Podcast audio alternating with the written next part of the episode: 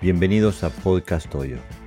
Eh, en este episodio les tenemos eh, un episodio variado eh, con dos entrevistas y, dos apartados diferentes. tenemos una entrevista con Niavi Macías Sensei desde España, una entrevista con Omar Rodríguez Sensei desde Cuba por dificultades técnicas eh, para comunicar con Cuba tuvimos que hacer eh, el formato en el que yo le mandé las eh, preguntas por escrito a Sensei y Sensei me las respondió en audio. Así que va a tener un, carácter un poquito diferente. Este, también tenemos un apartado de José Navarro Sensei donde nos habla del Taiso este, en su forma tan peculiar dentro del dojo. ¿no? Este, y como siempre tenemos los dos apuntes de eh, Gerardo Bayoles Sensei, donde nos habla del kaki, las manos enganchadas, el combate antiguo del karate. Eh, pero antes de comenzar, tengo un anuncio para hacerles. Eh, bueno, como todos se imaginarán, yo soy un karateca, tengo a esta altura varias décadas, tres y pico, de, estudio, de entrenamiento eh, de práctica del karate. Y bueno, ustedes escuchan mi voz y mis preguntas y mis entrevistas este, eh, a través del, podcast y bueno, nunca saben qué es lo que hago. Eh, entonces tengo el honor de, decirles que Latinoamérica Karate en Casa, que es un proyecto que nace como respuesta a la pandemia y las dificultades para poder entrenar, eh, este, me han invitado a, hacer una clase abierta, así que el 14 de febrero daré una clase abierta por Zoom eh, a través de Latinoamérica Karate en Casa. Los pueden visitar en su perfil de Instagram o de Facebook. Eh, aquí en el perfil de Podcast Oyo en, Facebook y en Instagram también daremos a, conocer el, enlace de Zoom cuando sea pertinente. Los invito a participar este, y ver de qué se trata. Estoy muy orgulloso de que me den esa oportunidad eh, de mostrar mi trabajo y también estoy muy orgulloso de poder eh, de aquí en adelante eh, apoyar este proyecto que me parece de enorme valor eh, lo descubrí a través de Walter eh, Sensei desde de Argentina, que es uno de los impulsores del proyecto. Y, bueno, me encanta la idea de poder apoyarlo, no solo a través de, mi participación como karateca, pero también eh, a, través de este proyecto de Podcast Oyo. Así que en adelante, cada vez que haya un evento, que me parece que son dos por mes, lo publicaré aquí en el podcast. Eh, sin más, los dejo con el resto del podcast.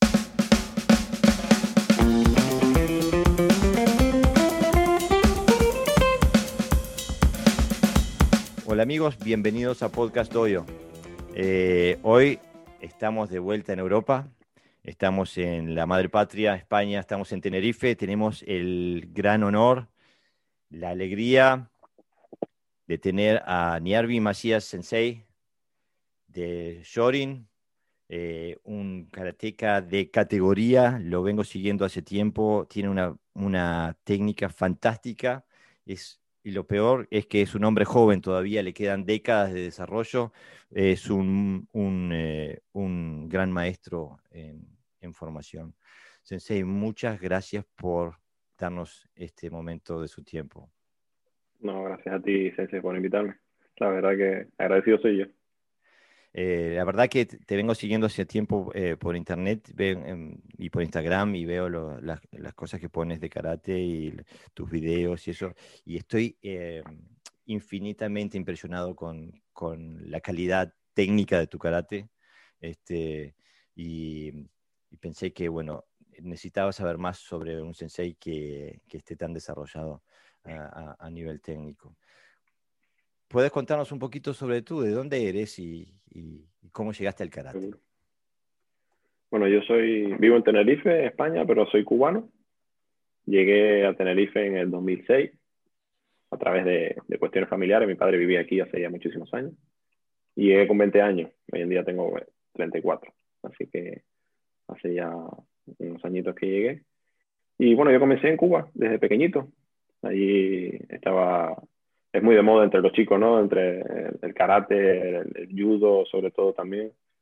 Y yo me decidí por el karate y empecé con, con la escuela o el estilo de Yoshimon, Yoshimon Shorin Ryu, que fue muy introducido en Cuba por Yoshi Ikeda y, y comencé con José Manuel Suárez, que en ese momento, y todavía sigue siendo en, en la ciudad donde yo vivía, en Cárdenas, el, el encargado principal de, de, difundir el karate. Que por cierto es padre de uno de mis mejores amigos hoy, hoy en día. Así que todo se empezó por ahí. Y bueno, comencé con él y luego con él mismo sufrimos una transición a Shotokan. Cuando ya el Yoshimon estaba muriendo en, en la provincia donde, donde yo vivía, eh, empezó a, a, resurgir del Shotokan, ¿no? Yo creo que en Cuba estábamos un poquito aislados, o siguen estando un poquito aislados con respecto a las noticias del exterior, pero se ve que el, el, el boom del Shotokan en el mundo entero, eh, Cuba no fue una excepción, entonces salpicó por allí también. Y, y, pues eso, empezamos con Shotokan. Yo estuve muy poquito tiempo porque yo me vine en 2006 y el cambio de Shotokan por ahí fue sobre el principio del 2000 o, o, un poquito más.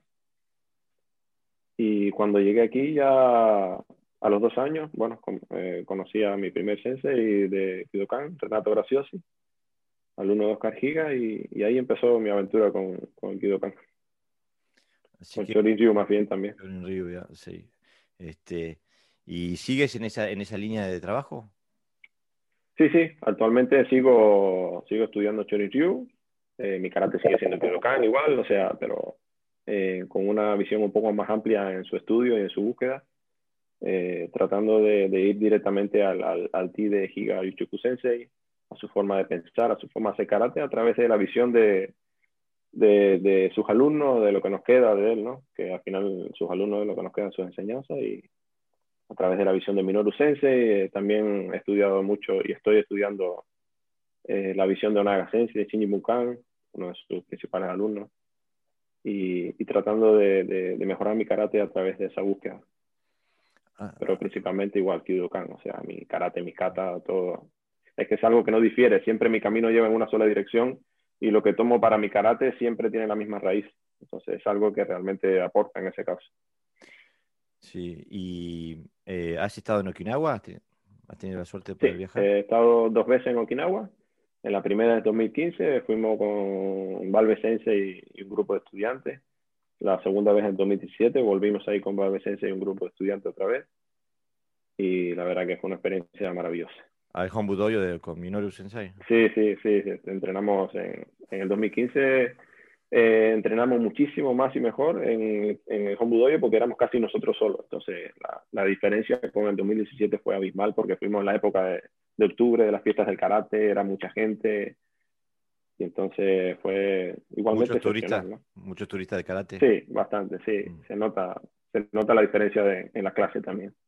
Okay. La, personal, la personalización de, la, de darte una clase o darte un kata, corregirte un, hacerte una demostración de bunkai, por ejemplo, que es algo que no suele hacer y cuando estábamos en el 2015 la hizo un par de veces y fue excepcional ya está, ya está mayor Sensei, ¿no? Eh, que... Sí, Sensei, creo que ya está cerca de los 80 años. Creo que el año que viene cumple 80 años. Seguro. Pero lo ves todavía pegando la maquiwara y le cuesta, le cuesta levantar las piernas, ya no trabaja las piernas. Al principio del 2015 él todavía hacía sus maigeri y, y, ya luego en el 2017 ya se sentaba uh -huh. y se ve que le cuesta, ¿no? Pero no le cuesta pegar la maquiwara, entonces se puede ver cuál es la esencia de su ti, de, de, de lo que heredó de su maestro. Es para toda la vida, ¿no? Sí, sí exacto. Eh, sensei, eh, noto que no hablas de karate. Hablas de ti. Sí, sí, bueno, no hablo de karate porque hoy en día la gente tiene una idea de karate un poco, eh, eh, ¿cómo decirte? Cuadriculada un poco encerrada ¿no? dentro de una caja. Y, y cuando hablo de ti, hablo de, todo lo que es realmente inteligente para el cuerpo, para tu defensa, para sobrevivir, para el desarrollo de, tu técnica. O sea, es como, como hacer, digamos que es como hacer karate, pero de manera inteligente, de manera efectiva. O sea, por eso no, eh, si karate hoy en día es un cuadro, el, el, el ti, como una vez se dice, es una esfera. ¿no? Es, es, no tiene principio ni final ese movimiento. Entonces, Sí, el problema con el karate, con la definición de karate es que es como decir la música. Entra Mozart, Beethoven y Lady Gaga en la misma definición, ¿no? Este... Claro, entonces me refiero más a eso no como algo para quitarle valor a una palabra a la otra, sino es con lo que yo identifico mi práctica, o sea, no tiene nada que ver con, es algo puramente personal. No define un estilo, no define un, simplemente define una manera de estudiar y de hacer karate. Mm. Eh, sensei, ¿por qué, eh, eh, ¿por qué Yuchoku Sensei? ¿Por qué él como referente? ¿Por qué Yuchoku Sensei? Porque me, me, parece una persona que estuvo adelantada a su tiempo, totalmente. Eh, Yuchoku Sensei, cuando empiezas a mirar su historia, él, él, él, era, fue de los últimos que se llamó Tiji-kun, de los que tenía la denominación de Tiji-kun. Tiji-kun es puño fuerte. Eh, hubieron muy pocas personas en Okinawa que tuvieron esa denominación. Una de ellas fue su, uno de sus maestros, que fue Miyahira Sei Sensei, que le enseñó los secretos del Suki, a trabajar Suki, y también de él heredó el Kata Seisan de Shuri, y se dice que también el Kata Sanchin de Shuri, pero que no lo practicó más. Entonces, por ahí heredó solamente el Seisan, que sí lo tenemos en Kidokan. Y, y Choko Sensei también tuvo la suerte de practicar con, con Jiran Shinsato Sensei y con Miyagi Shogun, que era su tío segundo, antes de que fuera Goyu, o sea, que hacían ti. Eh, o sea, el tío, o sea, trabajaba el, karate sin cuadricular todavía. Si Miyagi Shogun era su, su, tío, ¿no? Me parece. tío segundo, tío segundo, sí. Tío segundo, pero mayormente entrenó con Shinsato, Sensei. Con, con Shinsato. Irán Shinsato, uno de los... Se dice que iba a ser el heredero de Choji Miyagi, pero murió en la Segunda Guerra la Segunda Guerra Mundial, y se dice que después de que murió Shinsato Sensei, Yuchoku Sensei dejó de, de seguir tomando clase con Miyagi Sensei porque ya no estaba enseñando ti, sino que estaba enseñando simplemente karate, era kata, kata, kata. Entonces... Eso es una buena acotación. Y por ahí Yuchoku Sensei solo veía el karate para lo que era, para defenderse. Hay una anécdota de, de bueno, uno de sus principales alumnos fue Gibo, Gibo, Toshiro Gibo Sensei, y cuando comenzó a aprender con él le dijo, bueno, tú te tienes que ir todos los días por la noche y pelearte al menos una vez. El, el distrito de Tsuji, en Okinawa, era conocido como un distrito donde la gente se iba como bares, ¿no? Como un distrito donde la gente se iba a divertir, a, disfrutar, la lujuria, ¿no? Y también donde iban a delinquir. Y entonces eh, le dijo, por ejemplo, eso está en un libro que yo tengo por ahí en la historia, y, y le dijo, mínimo tienes que ir una vez a pelearte. Y, entonces su karate es producto de su experiencia. Yo no sé si tenía, eh, no sé, en un parte que aparece en un libro que yo tengo, tiene no sé cuántos lados rotos de, en, en uno de sus ojos tenía pérdida de visión. o sea que su karate es producto de la experiencia pura y dura de defenderse, sobre todo. Eh, tú acabas de decir algo, digo, pensando en el público, que la, el público de este podcast como el mundo del karate en general eh, se, compone de, en su gran mayoría de gente que viene del karate japonés, ¿no? Del Shotokan, del Shito, eh, del, Wado. Eh, o sea que nos faltan nos faltan eh, referencias para comprender del todo de lo que estamos hablando. Este, eh, porque, por ejemplo, acabas de decir, él ya lo entrenaba ti para la defensa, entrenaba kata, kata, kata. Y, la Biblia de lo que le diríamos el karate tradicional, que bueno, que ya no sé qué es el karate tradicional, pero... Uy, creo que, creo que metí la pata. ¿eh? No, en absoluta, no, no, no metemos la... No, en absoluto, porque esto es una oportunidad de, de aclarar conceptos. Sí, sí, sí. Este, porque... Eh, sí, pero si vamos a, a la mitología del karate, antes de descubrir que había, o sea, si vamos a la metodología del karate que descubrimos con, con, eh, con Miyagi Chojun Sensei, con eh, Mabuni Sensei, con, eh, o sea, todos los que vinieron a, a, Japón, ¿no? Funakoshi Sensei, o sea. Entonces era kata, Kihon, Kumite, Kata, Kihon, Kumite. Ah, y como que ahí estaba, si lo hacía suficientemente veces y suficientemente duro y suficientemente profundo, ibas a encontrar la respuesta. Y tú me dices, no, Kata no es defensa. No entrenaba más con él porque hacía nada más que Kata, Kata, Kata y no hacía... ¿Puedes expandir sobre ese tema? Porque es súper interesante. Sí, mira, yo tengo una visión de, de, kata que posiblemente eh, no, no, concuerde con la mayoría y es basada en los estudios que, que, vengo orientado en mi karate. O sea, si, si yo le preguntara a la mayoría y le dijera, eh, ¿kata es karate? La mayoría posible dijera sí. O sea, si yo te mirara mi frase y yo, para mí no. Kata es la forma de karate. ¿no? Kata son los puntos del karate, pero el karate o el ti realmente es la línea que tú trazas entre esos puntos. Entonces realmente el karate sería la sabiduría o la inteligencia con la que tú interpretas esos movimientos y lo aplicas. Mm. Hacerlo por hacerlo no tiene ningún sentido. Eh, completamente de acuerdo. Una vez escuché a, no sé si lo conoces, es uno de estos pioneros del karate moderno, se llama Ian Abernethy un, eh, inglés. Bueno, he, oído, he visto. Eh, él trabaja mucho redescubriendo eh, el karate mm. japonés. Y él decía que el kata es como un mapa. Si no, si no transitas el camino que te muestra el mapa, no te sirve de nada, es un papel. Exacto. Sí. O sea que hay, que salir a la vida real. Esta frase yo la escuché, bueno, la leí una vez que hace ya muchos, muchísimos años, cuando empecé a estudiar el karate de Naga Sensei, eh, también eh, a introducirlo dentro de mi práctica y, y, leí eso, dice, kata no es karate. Mm. O karate no es kata, decía. Y yo, pero ¿cómo? ¿Qué me está diciendo? Este, me, está rompiendo la cabeza. Digo, no puede ser, si kata es el centro del karate. Digo. Y claro, cuando empecé, empecé a estudiar, empecé a aprender, realmente kata es una herramienta más del karate, no es el centro, no es el punto. Es tan importante hacer kata eh, como hacer makiwara, como hacer kakie, eh, o sea, es, no sé, Quijón, Joyobundo, Yobiundo, eh, es, es, tan importante una cosa como la otra. Realmente si tú no tienes las herramientas y el conocimiento para aplicar el kata, puede ser hasta perjudicial para ti. Porque estás haciendo algo y perdiendo tu tiempo que no, no tiene ningún valor.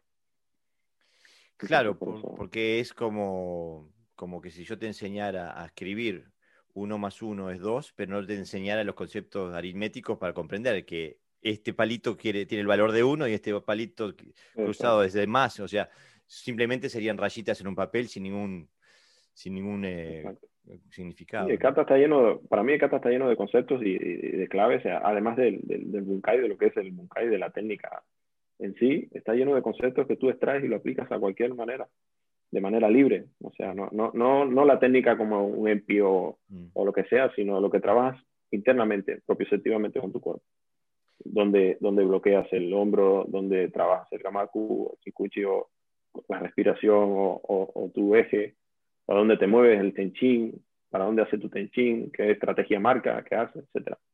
Entonces, por eso era que te digo que Yuchoku Sensei dejó de, de aprender con Miyagi Sensei porque solo hacía kata, kata, kata, kata. Mm. Pero no explica por qué esto, esto y esto. O sea, solo kata, kata. Entonces, hay muchos alumnos que antiguamente dicen, no, Yuchoku Sensei nunca enseñó Bunkai. Bueno, tú no lo conociste cuando, cuando enseñaba a ti, a lo mejor. Mm. O sea, realmente hubo un antes y un después después de la muerte de Chisato. Ok. Eh, la historia de Es lamentable que se pierdan ese tipo de cosas. Eh, porque sí, eh, entonces puedo, no hay que ser demasiado inteligente para darse cuenta que tampoco crees en las tres Ks. El kata kihokumite. No, claro que no. O sea, una vez lo escuché, esto lo escuché de, de Víctor, de Víctor Mejía, y, y, lo tomé para mí. Y lo tomé para mí porque me pareció, identificaba también mi karate. Y, y no sé si él lo, lo, decía él o yo creo que él lo leyó en alguna parte también de algún maestro kinagüense. Las tres K de mi karate son Kiken, Kitsui y Kitanae. Peligroso, sucio y duro. ¿Eh? Eh, eh, y, él lo dijo, digo, esto para mí. Digo, esto, y, esas son las cosas con las que yo voy nutriendo mi, mi, karate. O sea, no es, no es que tenga, hacer algo diferente. Al final todo viene como un embudo, ¿no? Todo viene a la... Y lo que no cabe simplemente lo desecho. Eh, tienes, em, no sé cómo decirlo, tienes libertad para, o sea, eh, tienes libertad como para decir, eso no encaja con lo que yo comprendo. Sí, yo, sí, más que, más que libertad, eh, pienso que tengo la, la, madurez suficiente en, en, este momento de mi entrenamiento para realmente saber si lo que, si lo que estoy viendo o lo que estoy aprendiendo eh, se, se, enlaza con, con, con, mi, con mi base, con mi fundamento. Que no son fundamentos porque nadie, bueno, sí, los aprendí porque llegué un día y digo, bueno, aquí hacen karate, bueno.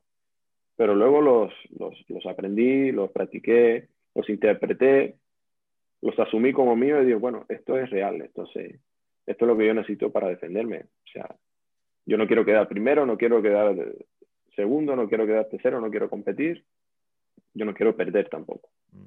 Si voy con mi familia me tengo que defender, si, si lo que sea, entonces yo quiero llegar a mi casa todos los días, ¿sabes? No, no, esto es lo que yo necesito. Hay una gran diferencia entre ganar y no perder, ¿no? Eh... Sí, yo creo, ese es, la, ese es el, el ti también. Mm. O sea, tú no peleas para, para ganarle a nadie ni para controlar a nadie, simplemente para tú no perder. Mm. Sí, porque en esta situación perder puede decir morir, ¿no? Exactamente. Cuando tú no quieres perder, tú eres capaz de hacer cualquier cosa. Mm. Cuando tú quieres ganar, entonces no eres capaz de hacer cualquier cosa. Cuando se te pone muy duro, dices, te encontraste uno más duro que tú, digo, este lo dejamos, no lo molesto más o lo que sea. Pero cuando realmente tú no quieres perder porque tu vida está en peligro, si tienes que morder, muerde, si tienes que arañar, araña, si tienes que meter los de los ojos, los metes, o sea, no hay... Es una perspectiva completamente distinta, ¿no? Y creo que también em, lo que extraes de, del kata y lo que extraes del resto de tu práctica eh, es distinto porque tienes unos, unos, unos, lentes, unas gafas diferentes, ¿no? Eh, tú no ves, me imagino que cuando tú ves un kata no ves uke, uke, uke, uke, uke, tsuki, eh, sino que ves un montón de cosas diferentes, ¿no? Sí, de hecho, el, el, el luke, el luke para, no, no, existe, o sea, el luke es una parte del ataque. El luke por sí solo no hace nada. Mm. El luke es una parte del ataque, o sea, y, y el luke está conformado para mí también de, de, del movimiento del cuerpo, del tenchin. O sea, no puedes quedarte en el lugar y, recibir un ataque si no te mueves también. Y es, o sea, y, hay un agebuque puedes eh, hacer mil cosas también. O sea que, así es. Seguro, el problema es que yo no sé si en, en eh, aquí en el norte de Europa había un filósofo que decía que nosotros comprendemos con nuestros conceptos. Si no tenemos el concepto, no podemos comprender la realidad que, estamos mirando. Eh, y si nos dicen que Luque es una, eh, es una recepción, eh, es lo único que vemos, ¿no? Sí, sí, totalmente. Sí, mira, yo una vez estaba, no hace mucho estaba, bueno, hace ya un poquito estaba leyendo algo sobre Kung Fu y, y, las formas que ellos llaman a su técnica.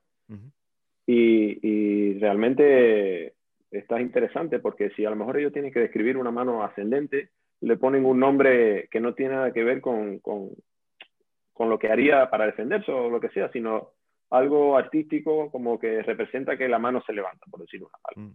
Pero no te dice para qué esa mano se levanta.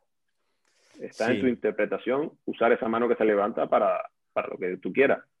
Entonces, claro, si a ti te encasillan y te dicen, ah, Geuki, bueno, es una de, un recibir levantando la mano. Eh, entonces, bueno, sí, yo,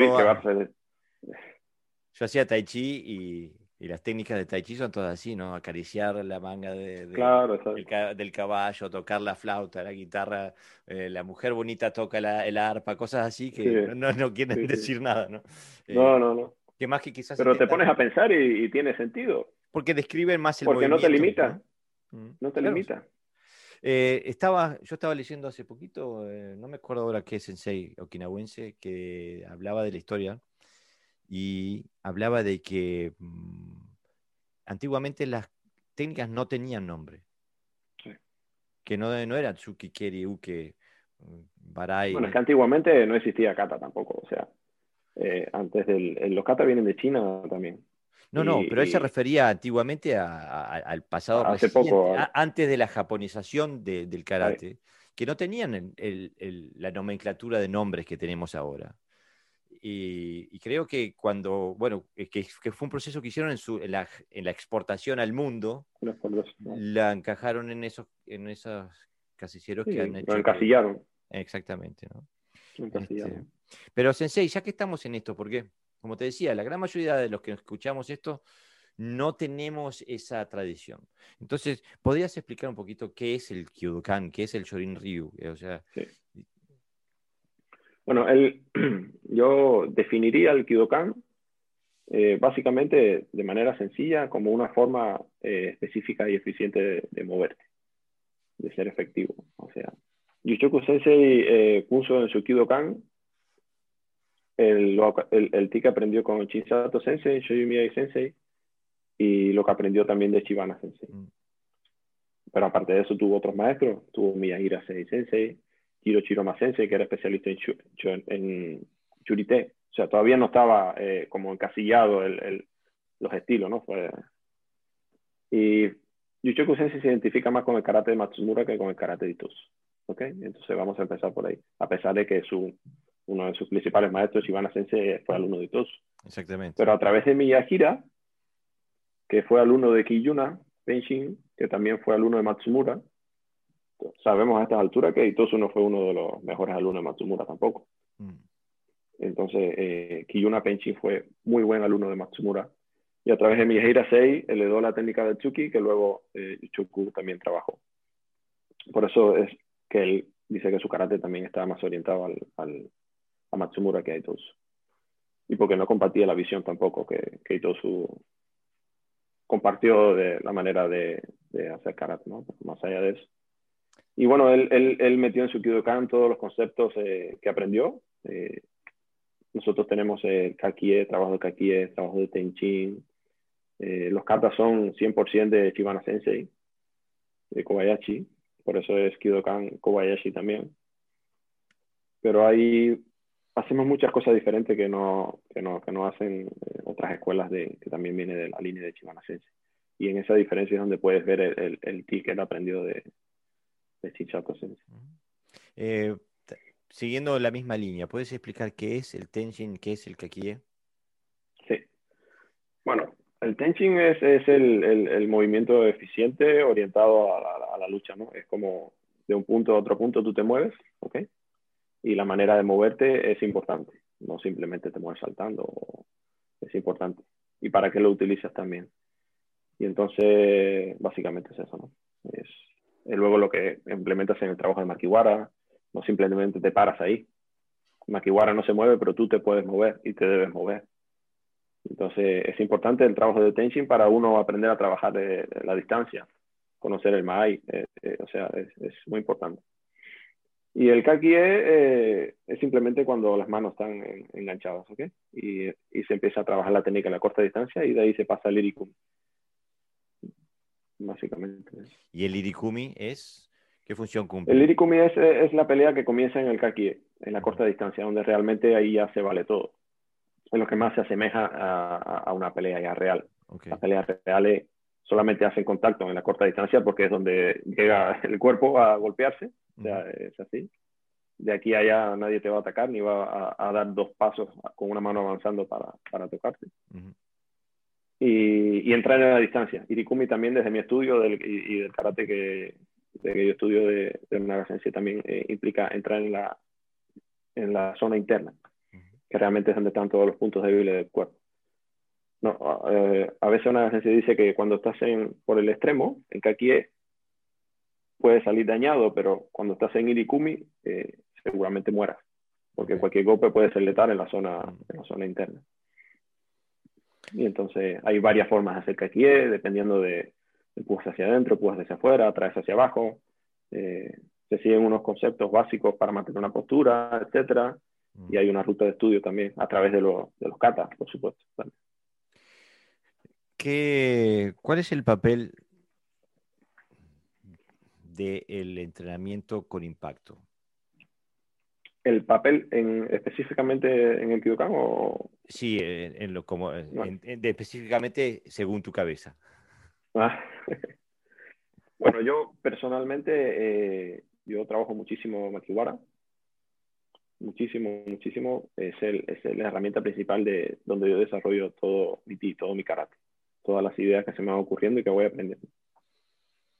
Eh, más allá del Makiwara, es, obviamente hay que complementarlo con trabajo de saco porque las angularidades son diferentes, las sensaciones son diferentes, el empuje puedes meter el cuerpo, o sea, puede, hay, hay trabajo de pads o, de, o, de, focos también. Pero yo sobre todo trabajo muchísimo Makiwara porque yo veo el Makiwara también de manera diferente que la mayoría. También, entonces es súper importante. Si, si tú no tienes un trabajo correcto de un Makiwara eh, real, un Makiwara, Makiwara real, no, Makiwara eficiente, que te ayude a ti, ¿no? no que no se mueva o que esté muy alto, que esté muy bajo, sino que te deje trabajar ese golpe, que te haga una resistencia opuesta a tu golpe para que tú seas capaz de trabajar esa alineación estructural en musculoesquelética, ajustar tu shinkuchi, ajustar tu respiración, ajustar tu, tu seichusen. Eh, es, es imposible ser efectivo. Eh, Si no hay trabajo de impacto, básicamente sería imposible ser efectivo. Y... Una cosa es golpear al aire y otra cosa es si quieres golpear algo. Exactamente. Y a pesar de eso, eh, no creo que esté exagerando si digo que el 90% de los karatecas del planeta nunca golpean nada. No, no, totalmente. Eh, y si lo golpean, tienen unas guantillas puestas. Seguro. Ah, rojas, rojas o azules, son muy bonitas. Este. Pero, pero es, es, es, para mí, o sea, todo lo, cuando han venido gente aquí a mi casa a entrenar y, algunos que vienen y, entrenamos un rato y eso, casi mi mujer siempre se ríe porque siempre sale con las manos peladas del maquiwara. Saben que un entrenamiento conmigo tiene que pasar por el maquiwara porque si no, no puedo corregir tu técnica. O sea, mm. necesito ver cómo te comportas para ver a qué nivel yo necesito enseñarte. Eh, no sé si me explico. Sí, como, por supuesto. Eh, te, estaba viendo lo poquito que, pude ver por internet. Estaba viendo trabajar con Makiwara y te vi en un, ejercicio específico donde variabas de altura. Eh, partías de una posición baja y, ah, a través del impacto terminabas en una, en una, posición más alta. ¿Puedes explicar un poquito qué es lo que estabas trabajando ahí? Bueno, básicamente lo que estaba trabajando, eh, que también es el kata que, que, que centra mi práctica en Nahanchi. es, un, es un concepto extraído de Nahanchi, es lo que estaba haciendo. Básicamente utilizo eh, la musculatura interna de mis pies para hacer chimeru o apretar de esta manera. Y con eso traigo mi pie, que le da potencia a mi cadera, y utilizo la altura, el cambio de altura para añadir potencia de golpe. Pero básicamente el, el, principio básico que trabajo es chimeru, es apretar mi, mi, musculatura interna de los pies para traer esa pierna que viene atrás hacia adelante. Eh, qué interesante. Eh, aparte que me, me, encanta que estés hablando de eso en relación a Naifanchi. Eh,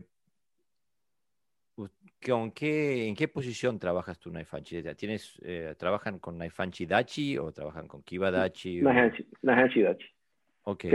Em, y, y, y, y, claro, tiene un porqué, o sea. Eh, Exactamente, eso te iba a preguntar. para. Claro, sí, sí, o sea. Explica,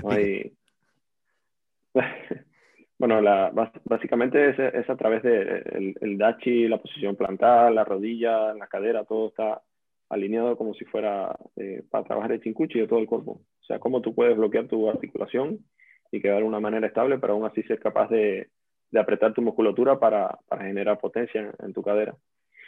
Entonces, la rodilla alineada con los dedos de los pies, etcétera, donde tú aplicas una tensión interna en tu musculatura, que es el mismo principio que utilizan en el trabajo de Makiwara, mm. pero un poco más libre, por supuesto. Pero la cadera se va a mover con potencia a medida que tú seas capaz de, de mantener esa tensión interna en los pies que también va a ser, va a depender de, la, de, esa, de, esa, estabilidad que tú tengas en la rodilla y la rodilla va a depender de la estabilidad que tengas en tus pies. Y tus pies van a depender de la forma de, de pisar, de la fascia plantar, del arco plantar, o sea, es, es, un poquito así. Es todo una ciencia. Eh, al escucharte parece que estuviéramos hablando de una posición estática, pero en realidad cuando yo verte estabas haciendo algo, un trabajo muy explosivo. Exacto, sí, bueno, estático desde afuera, realmente desde dentro es, es, totalmente dinámico, o sea, yo lo siento totalmente dinámico porque estoy pendiente desde la punta del dedo de mis pies hasta la punta del pelo, o sea, mm. es, es, una postura totalmente dinámica, realmente, además de que te permite, eh, una vez que giras totalmente de un lado hacia otro, te permite ser efectivo mientras te proteges igual. O sea, la musculatura se va ensanchando, se va estirando, va cogiendo elasticidad en la cadera. Es, em, yo siempre ah, hablo de esto con mis propios alumnos, de que em, el ojo no puede percibir lo que está pasando. ¿no? Cuando se habla de que hay un ura y un omote, eh, el ojo no puede eh, discernir lo que está pasando, al, menos de que sepas de qué, qué, es lo que está pasando, entonces lo ves. Pero si no sabes, es imposible. Eh, esto, no sé, ¿sabes quién es eh, Tetsuya Naka? Naka sí. de JK. Sí, me Él estuvo en el Kyudokan, estuvo en el Kyudokan haciendo unos documentales y, tal. No sé si viste alguno de ellos. Sí, sí, los vi, sí. Me encanta, aparte me encanta su, su, apertura de mente. Su mente abierta. Y entonces, ¿no viste que hay, un, hay una parte donde ellos hacen Nahanshi Shime, que en Kidokan se practica mucho, es muy parecido al trabajo que se hace de Sanchin, pero se llama Nahanshi Kitae también, pues, yo lo llamo Nahanshi Shime. Es parecido al trabajo de Sanchin, ¿no? que lo que hace es darte diferentes golpes en partes específicas para que tú sepas la parte que tienes que bloquear, la parte que tienes que pensar para estabilizar esa técnica, o trabajar en Kamaku, o, tu postura, etc. Y él, claro, no sabía por qué le estaban haciendo eso. Y entonces puso que lo descubrió sin querer porque uno de sus de su, su colegas estaba haciendo un tsuki y él le dio y se le fue para atrás. Y entonces volvió a poner el tsuki el, el amigo suyo y él empezó a golpear el tsuki. E inconscientemente el otro intentó estabilizar la postura. Seguro. Y cuando lo volvió a dar, se quedó, se quedó ahí el Suki y él dijo, ah, no sé. Por eso, lo que estaba pasando. Giga y para él fue un descubrimiento. Eh, sí, evidentemente hay un movimiento en, eh, Shotokan eh, que no es nuevo, porque Kanazawa Sensei ya había ido. Bueno, claro, de hecho, Kanazawa es, es, un asiduo del Kidokan. Sí, y los hijos también. Y el hijo. El hijo. Y, digo, evidentemente que hay un movimiento en el Shotokan por redescubrir sus raíces, ¿no? De, mm. este, que espero que sigan por buen camino. Em, sí, a mí eso me pareció muy, me pareció muy bueno y muy, cuando él se dio cuenta fue como que... Ah, sí, es un sensei extraordinario, eh, em, incluso... A mí me encanta porque la mente que tiene abierta es... Exactamente. Eh, incluso acabo de leer un libro de un sensei de la Shotokan, el, que participó en el último curso de instructores de la JKA, aquel mítico curso de instructores de mm. la JK, un instructor inglés que se llama Richard Amos, eh, que escribió una pequeña biografía sobre un libro de 150 páginas, muy bien escrito, me lo leí en un día porque me, lo devoré. Eh, eh, muy bien escrito, muy interesante, contando la historia. Bueno, estuvo seis años en Japón estudiando. Y, y, bueno, dice su verdad sobre todos los senseis que conocemos de hoy, ¿no? Asai, eh, Kagawa, bueno, todos los grandes del Shotokan. Y del, no quiero vender el libro antes de que la gente lo lea, pero del, del único que habla con mucho respeto es de Naka. Eh, de Naka. Este, eh,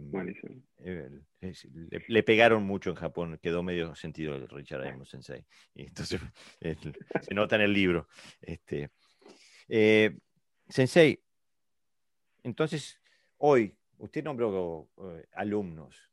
¿Tenés un doyo? ¿Recibís gente en, tu doyo personal? Eh, ¿O, cómo, cómo, haces? Eh, no, hoy en día no. Hoy en día el, el doyo lo cerramos hasta hace, hasta principio de año.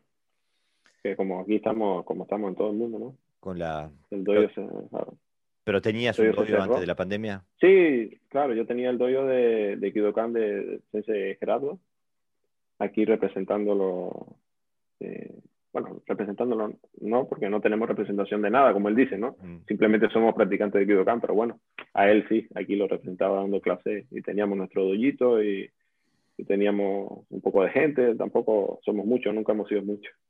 Eh, no le suele gustar mucho a la gente este tipo de karate tampoco. Eso te iba a decir, eh, que no es un karate fácil, no es un karate que, que te satisfaga el ego y que te dé victorias a corto plazo, ¿no? Exacto.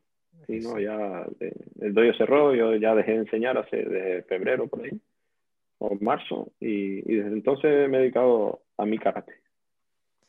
Eh, es, es, es, liberador también, ¿no? Y realmente está, está, uno, yo creo que uno necesita, eh, sobre todo cuando uno da clase, eh, a veces uno da, da, da, da, pero hay un momento en que uno necesita recibir, recibir, recibir. Y a veces no de nadie más, sino de uno mismo. O sea, uno debe preocuparse por uno mismo. Cultivarse uno mismo, ¿no? Eh, nosotros estamos en cuarentena nuevamente, estuvimos en cuarentena cuatro meses, empezamos en marzo. Igual, igual que nosotros. Y bueno, mis alumnos ahora están con pánico, porque la última vez que, que que tuve cuatro meses de libertad, cuando volví teníamos 10.000 cosas nuevas que habíamos que, estudiar, ¿no? Este, porque tuve tiempo para profundizar, aprender. Este, y ahora me dicen, no, por favor, por favor, no más. Este, bueno, ¿qué se le va a hacer? Eh, es la vida, ¿no? Así somos los locos, como dice somos locos de karate. Exactamente. Eh, sensei, entonces, ¿haces cobudo? Eh, no, no como he trabajado el bol, lo suelo trabajar, pero no, no como mi karate, o sea, no, no como hago karate, no hago okay. Realmente no he tenido la oportunidad, no he tenido, no por nada especial, sino porque no he tenido la oportunidad. A, mí me gusta el, el bo, o sea, si alguien me pregunta si hago kobudo, digo siempre que no. Eh, pero me, gusta el, me gusta el bo como amplificador de, de principios del karate. Eh, tengo mi Bo, tengo mi Sai, tengo mi Nunchaku, pero no hago Kobudo, o sea. Eh, ¿qué, qué, qué, karateca de, de, verdad? O sea, no tiene su Bo, no tiene su Sai, no tiene su... Yo creo que a estas alturas pensar que es algo dividido ya es, otro cuento chino, o sea, como dicen. Sí, aunque los cuentos chinos resultan que son los que eran verdad, los que, eh, este, ¿no? Este, porque mm, eh, parece que, en realidad eh, la transmisión se, vino una transmisión verdadera de China y que se, y se, mm. se, administró muy bien en Okinawa, pero después se fue por H por B, se, se fue diluyendo un poco más en, la explosión al mundo, ¿no? Mm. Eh, eh, aquí no tenemos ánimo de ofender a nadie, todo, toda opinión es válida, pero me, intenta, pero me, interesa escuchar la tuya. El karate es olímpico. Vamos a las Olimpiadas. ¿Qué te parece? Y a mí me parece que no, o sea, que no debería. O sea, no, sin ofender a nadie, por supuesto. Pero mi opinión personal es que el karate no debería ser olímpico y, bueno, empezando que no debería ser ni deportivo. O sea, sí te lo menciono, pero y yo creo que al final, eh, pase lo que pase, los pocos que hacemos karate, eh, no de verdad, porque cada cual cree que hace su karate de verdad, o sea, los pocos que intentamos eh, rescatar o avanzar hacia ese karate original una vez más, vamos a hacer unos poquitos, como antiguamente, antiguamente en Okinawa, los, pocos que hacían su tío, su karate, eran muy pocos realmente en Okinawa. Hoy en día hay no sé cuántos doyos, no sé cuántos tal, pero y al final vamos a ser pocos igual. Así que yo creo que realmente, aunque sea olímpico, no creo que vaya a cambiar mucho las cosas. Porque sea o, deje de ser olímpico. Realmente no estoy de acuerdo, pero yo creo que al final, aunque creo que se suspendió por las últimas noticias que, Sí, se suspendieron las Olimpiadas hasta el año que viene, eh, pero va a estar una... Pero creo que ya no va a participar, creo que el karate lo, quitaron. Sí, no, participan las de Japón el 21 y ah. Francia las siguientes lo volvieron a sacar. Este, que ya, bueno, había gente muy, muy desilusionada, gente que tiene tu posición. Eh, y... Sí, que yo realmente no estoy de acuerdo, pero bueno tampoco quiero ofender a nadie en ese sentido. No, no, y no estás ofendiendo a nadie. Karate es y se creó para lo que es, es una defensa personal, es un arte de defensa personal.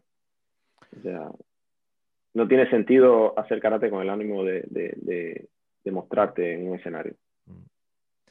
Exactamente, porque eso es, el tema es justamente que el karate mm, deportivo eh, está centrado en la subjetividad de un observador, ¿no? Si la coreografía del kata que estás haciendo llena de determinados requisitos y si, y si la técnica que existe en el comité marcó, eh, digo, todo va a la subjetividad de un observador y cuando en karate en realidad es todo de la subjetividad del, del actor, del que hace, ¿no? Del, del sujeto que está... Que está eh, y, todavía por ahí puedo entender el, el, el comité deportivo todavía por ahí porque realmente hay grandes peleadores que son muy fuertes y bueno, es, un, es una forma de medir tu, tu, capacidad atlética en cuanto a velocidad, reacción, etcétera. Pero deberían igualmente quitarle el nombre de karate porque está totalmente limitado. Sería como una persona sin pies y, sin pies y sin manos que viene, ¿no? Pero lo que sí nunca le he encontrado sentido es al, al, a la competencia de kata. O sea, para mí no tiene ningún sentido. O sea, es, es, es algo que yo realmente no, por ahí le puedo por salvar algo al, comité deportivo, y, pero la competencia de kata es que realmente no le encuentro sentido. O sea, el kata no es, es para almacenar, no es para mostrar. O sea. Claro, es una lástima porque para mí, en realidad, de las dos disciplinas, la que tendría sí posibilidad de, de ser, de tener un grado de valor más allá de, de, la medalla, o de, un valor de aprendizaje o de transmisión, eh, podría ser el kata, eh, la competencia de kata, pero los, los, parámetros de competencia la limitan tanto a un, a, un parámetro nomás de, digo, que es la velocidad y es la, la geometría. Eh, eh, digo, entonces es, una lástima en ese sentido. es, como que el, kata de ese libro, ¿vale? No, no tiene sentido mostrártelo si no te lo leo, si no sabes lo que hay dentro. Claro. Es como que estar deletreando las palabras que hay adentro, pero, sin saber lo, que significan, como que fueran un idioma eh, extranjero, ¿no? ¿Cuántas veces ves personas haciendo catas súper difíciles, avanzados, y al final no, no, son, no llevan ni... Sí, son buenos deportistas, pero realmente, ¿qué significa ese kata? ¿Qué transmiten? ¿Qué, Claro. Que como, como, lo que comentábamos de Nahanchi, que, que, internamente qué siente. Mm. Solo está pendiente de lo que lo están mirando, de lo que y aparte que una técnica, por ejemplo, una cuestión que...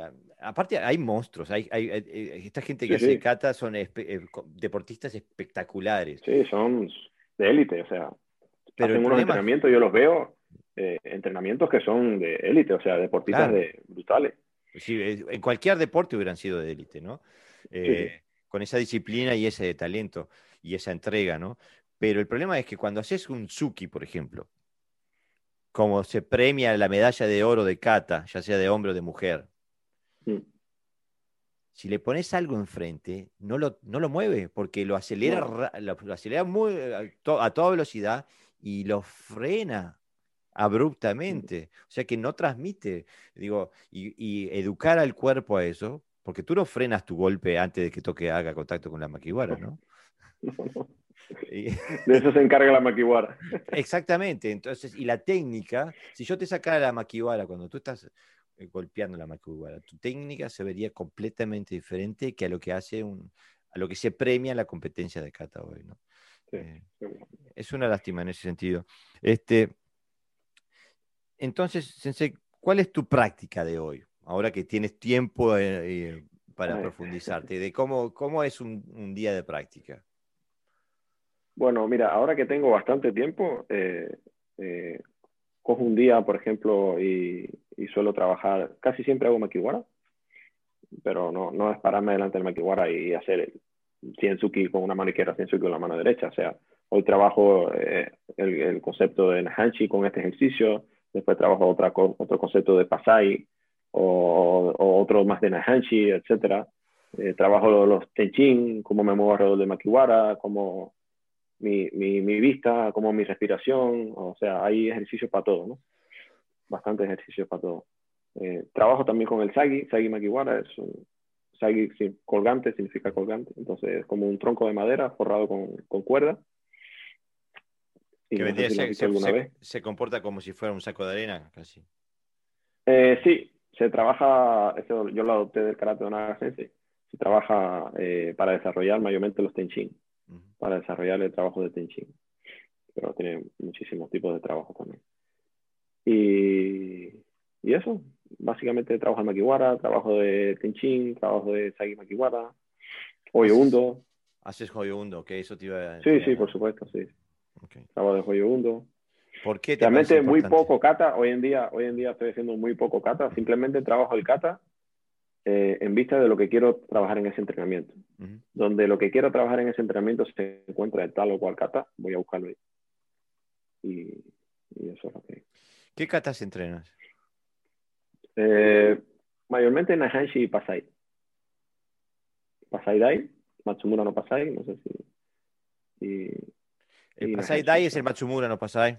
¿Y el show es, el, es, es, es, el que viene de Itosu o qué? Exacto. Sí, el, el Dai viene de Tawada, no eh, Tawada.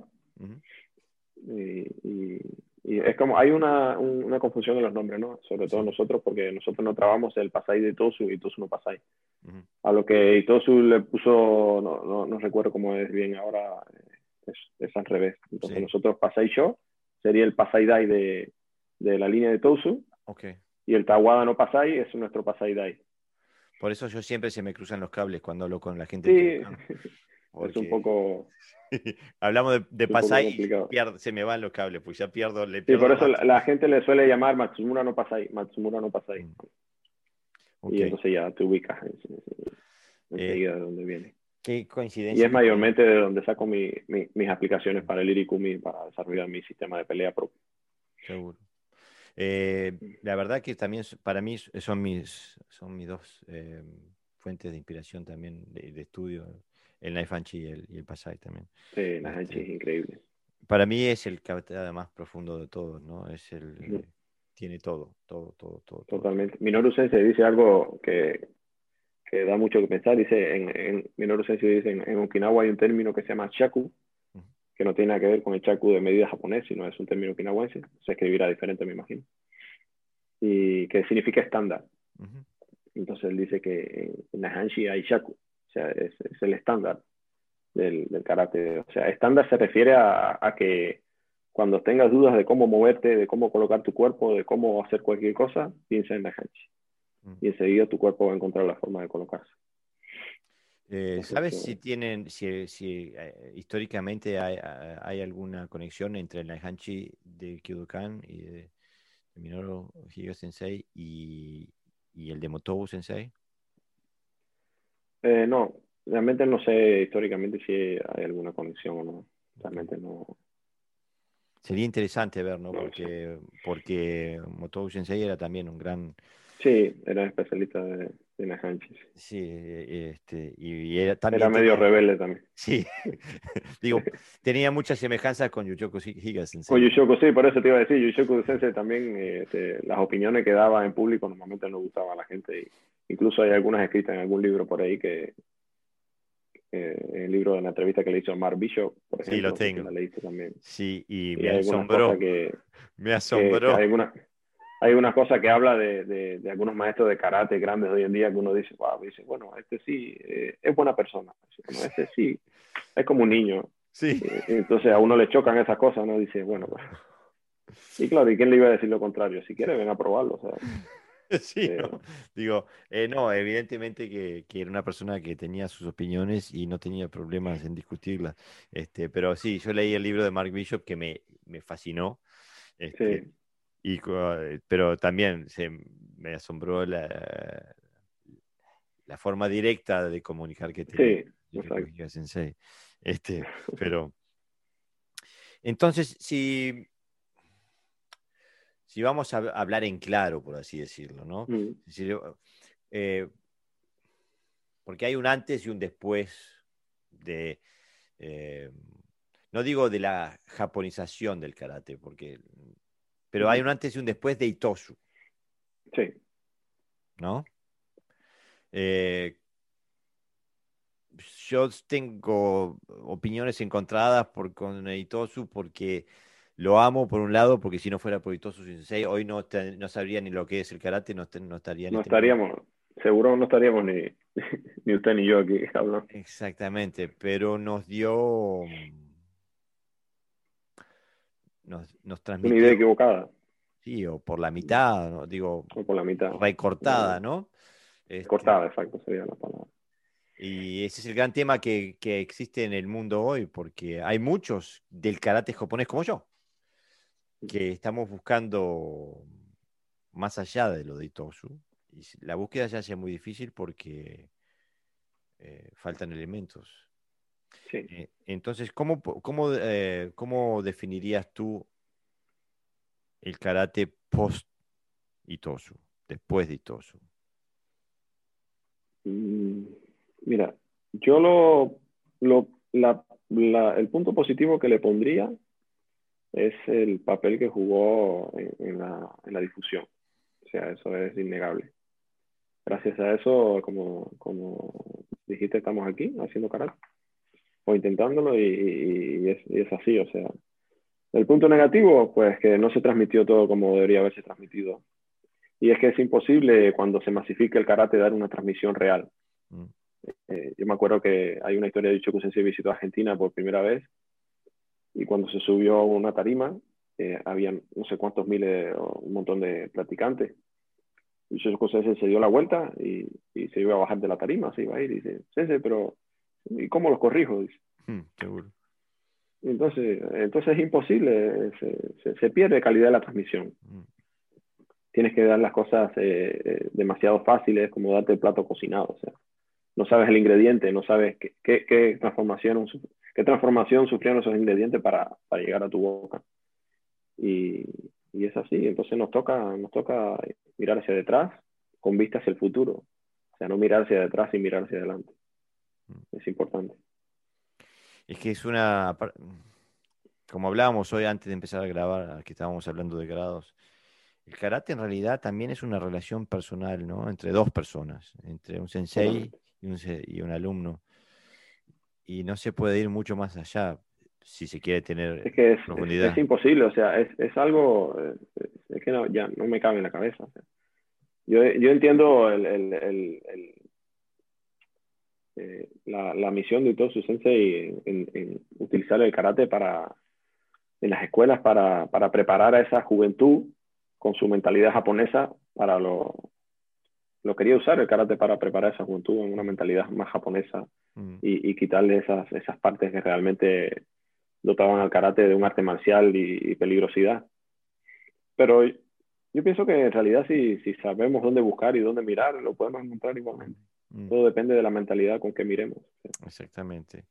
Eh, aparte, por suerte, todavía quedan eh, fuentes de información válidas eh, donde, ir a buscar. Y por eso es que Yushoku Sensei se sentía más identificado con Matsumura Sensei que con Itosu Sensei. sí, no. no identifica su karate con Itosu a pesar de Itosu ser el principal maestro de su último maestro, de Chiban. Él se lo salta y va directamente. No me sorprende, no me sorprende. Incluso, me parece que es en el libro de Mark Bishop, donde hay unas fotos, me acuerdo, de Yabukensu Sensei haciendo una demostración de karate y parece que la foto fue sacada ayer. O sea, eh, técnicas que parecen completamente modernas, ¿no? Que parece que o sea, Yoda Nuke Tsuki en un Sengu Sudachi tipo Shotokan, digo... Eh, yo creo que nos sorprendería si, si, si nos pusieran un vídeo o una foto o, viajáramos en el tiempo a esa época, nos sorprendería lo, lo dijéramos, realmente están haciendo esto. Y yo pensaba que, que, estaban haciendo, qué sé yo, cualquier cosa, y al final capaz que no, no es muy diferente. No, por eso digo, yo me sorprendió porque yo siempre creí que el cambio había venido en Japón, pero después de ver, leer estos, ver estos materiales, leer estos libros, me doy cuenta que el cambio vino antes. fue el cambio vino con Itosu. El cambio vino con Itosu, o sea, definitivamente. Que luego en Japón, por, eh, eh, Yoshitaka Funakoshi ya hizo un cambio más grande en lo mm. que es el, el, karate de su propio padre, es otra historia, pero mm. ya Funakoshi Sensei llegó con, con su karate de, de, las 3K, o sea, mm. eh, kumite no, kumite deportivo ya no, pero eh, Kihon Kata y Kihon Kata y Kihon Kata. ¿Cuántas historias? Bueno, no quiero yo, pero hay historias de Hinoru Tsuka Sensei, tuvo que sacar la cara muchas veces Seguro, Hironori Otsuka Sensei era, era el maestro que fundó mi escuela, el Badu Ryu. Eh, sí, lo sé, lo sé. Y tuvo que sacar la cara muchas veces ante... Bueno, él tenía la ventaja que él ya era un maestro de, de un Koryu, o sea, de Yoshin Ryu Jiu-Jitsu, ¿no? Eh, un sistema antiguo, o sea que antes de llegar al karate. Entonces, creo. Pero ya era maestro ya de. Pero creo que eh, justamente lo hablaba yo esto el otro día con Gerardo Valves Sensei, en donde él me, me pregunta por qué ustedes hacen en, en hacen, hacen las técnicas en Yodan. ¿no? Y, digo, estábamos hablando de bueno, las particularidades del Wadu Ryu en, cuanto a Naihanchi. Eh, y que, y que eh, Otsuka funda el Wado Ryu y el Wa del Wadu Ryu, que mm. hoy lo traducimos como armonía. Armonía, eso es una connotación secundaria. En realidad, el wa de Wadu Ryu quiere decir japonés. Él fundó el Ryu en oposición al karate okinawense. Oh. Pero lo que, a, lo, que yo veo estudiando y aprendiendo es que él, lo hizo como reacción al karate de Itosu, que recibió a través de, de Funakoshi y de Mabuni y de eh, Motobu Sensei, ¿no? Incluso el, que tuvo más incidencia en la técnica en nuestro sistema es Motobu y no Funakoshi. Ajá, sí. Eh, entonces digo, es, un tema complicado y yo creo que todos los estilos tienen la, tienen la raíz para, para poder descubrir todo, pero hay que, hay que sacar un, poco, un montón de... de hay que revolver. Sí. sí, exacto. Sí, es lo que, la, mentalidad al fin y al cabo lo que hace la diferencia. Porque tú, si el estilo deja que te limite, vas a estar toda la vida mirando en el mismo hueco, o sea. Ese es el gran problema, ¿no? Eh, hoy estaba justamente haciendo otra entrevista para el podcast Doyo, estaba hablando con otro sensei del Shorin Ryu, que también tenía sus bases en el Kyudokan, Luis Vázquez, en Argentina, este, que eh, eh, entrenaba Y después pasó a, a un sensei, Arakaki, que también era... Kodokan. Seguro, Kodokan, exactamente. Este, y, y, él hablaba de cómo lo importante que era de, de, de respetar el ciclo biológico del karate, de, mm. de entrenar con, en distintas, eh, distintas edades y, en, y tomar responsabilidad personal por el karate que recibíamos y que dábamos, porque mañana nos morimos y se terminó nuestro karate. O sea que, claro, si no tenemos un compromiso real, por eso es que yo a veces me, me, me, da coraje, digo, veo las personas o los karatecas, o sea, no hay compromiso real, o sea, ese es otro gran problema del deporte. Mm. No hay un compromiso más allá del deporte, de ir a competir. O sea, no hay un compromiso por, la, por el estudio, por, por, la profundidad del estudio, sobre todo, no en horizontal, sino en vertical, para dejar una transmisión. Y, o sea, nosotros tenemos el deber de, nos entregaron esto y tenemos que esto llevarlo un poquito más allá. Lo que podamos, da igual, o, o, si no podemos, por lo menos en el intento morir. Por lo menos que no retroceda, ¿no? No transmitir lo peor. Por lo menos que no retroceda, que sería mucho peor. ¿sabes? Pero tenemos un deber, o sea, tenemos un compromiso que nadie, que nosotros mismos adquirimos, de llevar esto un poquito más allá. Exactamente, Sensei. Y, eso me trae, por ejemplo, ¿cuál es tu posición a, a las lesiones? ¿Hay que quedarse en casa cuando uno se lesiona o hay que ir a entrenar? Eh, bueno, claro, dependiendo de la lesión que sea. Si te hablo de mi caso particular, yo siempre he seguido entrenando eh, nunca he tenido una lesión muy fuerte que me ha impedido caminar o lo que sea, pero cuando me he lesionado la muñeca o, el pie, lo que sea, igual he seguido entrenando porque lo hago dependiendo de mi situación. No siempre estoy pensando en karate, o sea, si no, si no lo estoy haciendo, lo estoy pensando. Mm. Y, y, si la práctica no es física, es mental. Mm. Sí, exactamente. Y el, y el cuerpo casi que no sabe la diferencia. ¿eh? eh Yo me acuerdo cuando era joven, trabajaba en una fábrica metalúrgica y hacía rulemanes para, los aviones de casa. Mm. Eh, y en la máquina había que instalarla y después hacía 7 millones de rulemanes, no tenías que volver a tocar una semana. Entonces estabas parado al lado de la, máquina una semana. Y yo me acuerdo de sudar y transpirar, transpirar, haciendo karate en mi cabeza, ¿no? Este, como el cuerpo no ve la diferencia. Sí, tal cual. Tal cual, yo a veces igual estoy trabajando, lo que sea, y me viene a la cabeza una idea.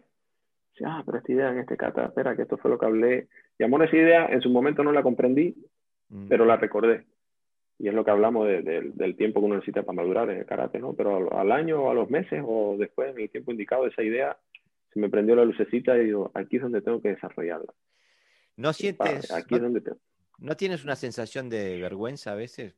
A mí cuando me pasa eso, siento la voz de mi sensei y digo, ay, esto me lo dijo sensei 40 mil veces y, tardé 15 años en entenderlo. Sí, sí, sí, totalmente. Pero es que a veces uno no está preparado. O sea, uno lo sabe, pero el cuerpo no está preparado, es lo que se suele decir. Mm. Muchas veces estoy trabajando lo que sea, dice, corrige esto, corrige lo otro. Yo mismo me doy cuenta y digo, lo sé, pero mi cuerpo todavía no está preparado. Eso mm. es señal que necesita más entrenamiento. Exactamente, porque es, es, una, mm, eh, es una maduración consciente, o sea, es repetición, pero consciente, ¿no? claro, em, tienes que tener un, foco interno también, un foco de atención interna para tú ir mejorando. Si no, o sea, por eso volvemos a lo mismo del, del kata deportivo, etcétera. O sea, es todo externo, ¿no? No, hay, no, hay, no hay nada interno. En mi opinión, o sea, yo no soy un, no conozco, o sea, no sé. Pero vivimos desde el momento que yo me pongo de, claro, desde el momento que yo me pongo delante del maquiwara, que, que yo estiro la mano para agarrar la distancia, siento cómo bloqueo mis hombros, cómo bajo mi tsuki, cómo empiezo a respirar con el tándem, o sea, desde el momento que yo siento mis rodillas, cómo se colocan las plantas de mis pies, que empiezo a dar los primeros tenchin, atrás y para adelante, voy hacia los lados, me muevo alrededor, me subo, bajo, golpeo, me alejo, entro, detengo mi respiración, golpeo, salgo, vuelvo. O sea, son muchas cosas que están pasando por mi cabeza en ese momento. Y a la velocidad y de forma rápida. Y eso es, eh, ese tipo de entrenamiento es, eh, es Nyarbi Ryu, se podría decir. O sea, es tu karate, tu práctica propia, ¿no? ¿Verdad? Y sí, o sea, no es nada que yo inventé porque al final es producto del estudio que yo he hecho de, otra, de, otras fuentes, pero, pero es mi forma de, de, aplicarlo, o sea, mi forma de entenderlo. Y bueno, pero eso significa, eh, eso denota un desarrollo, ¿no? Porque eh, a lo que quiero ir es que muchas veces eh, uno habla con, con, con, otros practicantes y dice, no, ¿cuánto entrenaste? Ah, entrené, tengo 30 años de entrenamiento. Ah, Y después uno ve el movimiento y dice, no, Tú repetiste el primer año 30 veces. No, es que, no, es que, como que hicieron el primer año y lo repitieron 30 veces. Sí, sí, pero eso lo eh, conozco, sí, muchísimo. O sea, que te dice, ¿cuántos años? No, yo llevo 40 años en karate. Yo, pero a lo mejor hiciste dos años, paraste 38 y volviste. Y es así. Es lo mismo que cuando alguien se pone a, a, decir, no, vamos a hacer trabajo de maquiwara por 100 con cada una. ¿Qué hiciste? la 50 fue mejor que la 51, la 51 fue mejor que la 50, o el, el, el posterior fue mejor que el anterior, ¿mejoraste alguno? No, todos fueron iguales, entonces perdiste el tiempo. Seguro. Desaprovechaste el tiempo. No hay progresión eh, cognitiva. No hay progresión, o sea, no. yo no trabajo por conteo, trabajo por tiempo que le dedico a la práctica. Es importante. Aparte de la maquihuara hay que tenerle respeto, ¿no? Porque mal hecha te, te, puede lastimar y te puede lastimar para toda la vida. Sí, totalmente. O sea, eh, una vez se dice que tú puedes llegar al ti, o al ti se refiere como al entendimiento de tu karate de forma eficiente a través de dos formas, a través del estudio del kata o del estudio del maquihuara. Es como una casa que tiene dos puertas. Tú puedes entrar a través de ella por cualquiera de las dos, pero una no puede existir sin la otra. Entonces, eh, el maquihuara te enseña, es uno de tus maestros si tú lo golpeas mal, el maquiwara te lo va a devolver por, por tres o por cuatro. Eso es así. Sí, es un maestro medio implacable, ¿no? Porque uno se entera inmediatamente. Y eso, y, también es una adicción. O sea, yo totalmente mi karate lo desarrollo ah, ahí. Ah, y la gente puede pensar, es, es estático, el maquiwara no se mueve, como he escuchado muchas veces. Digo, realmente entonces tú no aprendiste a trabajar maquiwara. Tú solo viste cómo alguien hizo algo o cómo alguien desde su conocimiento te enseñó algo, pero siempre hay que preguntarse eh, si hay algo más allá. ¿Has, visto algo del trabajo de Taira Sensei del Goju Ryu? Sí, sí. Este, la otra vez estaba viendo un documental eh, de National Geographic con Jean Frenet, no sé si te acuerdas de la estrella de los 80 que hacía cata musical y era campeón mundial. Yo nací en el 86, así que. Pues bueno, era, era, hacía cata musical y era una persona con mucha, mucha flexibilidad. algún vídeo. y, pero evidentemente había un karateca dentro de todo ese show porque salió a buscar sus raíces y hizo un documental para National Geographic donde eh, va a visitar, entre otras cosas, va a Cuinagua.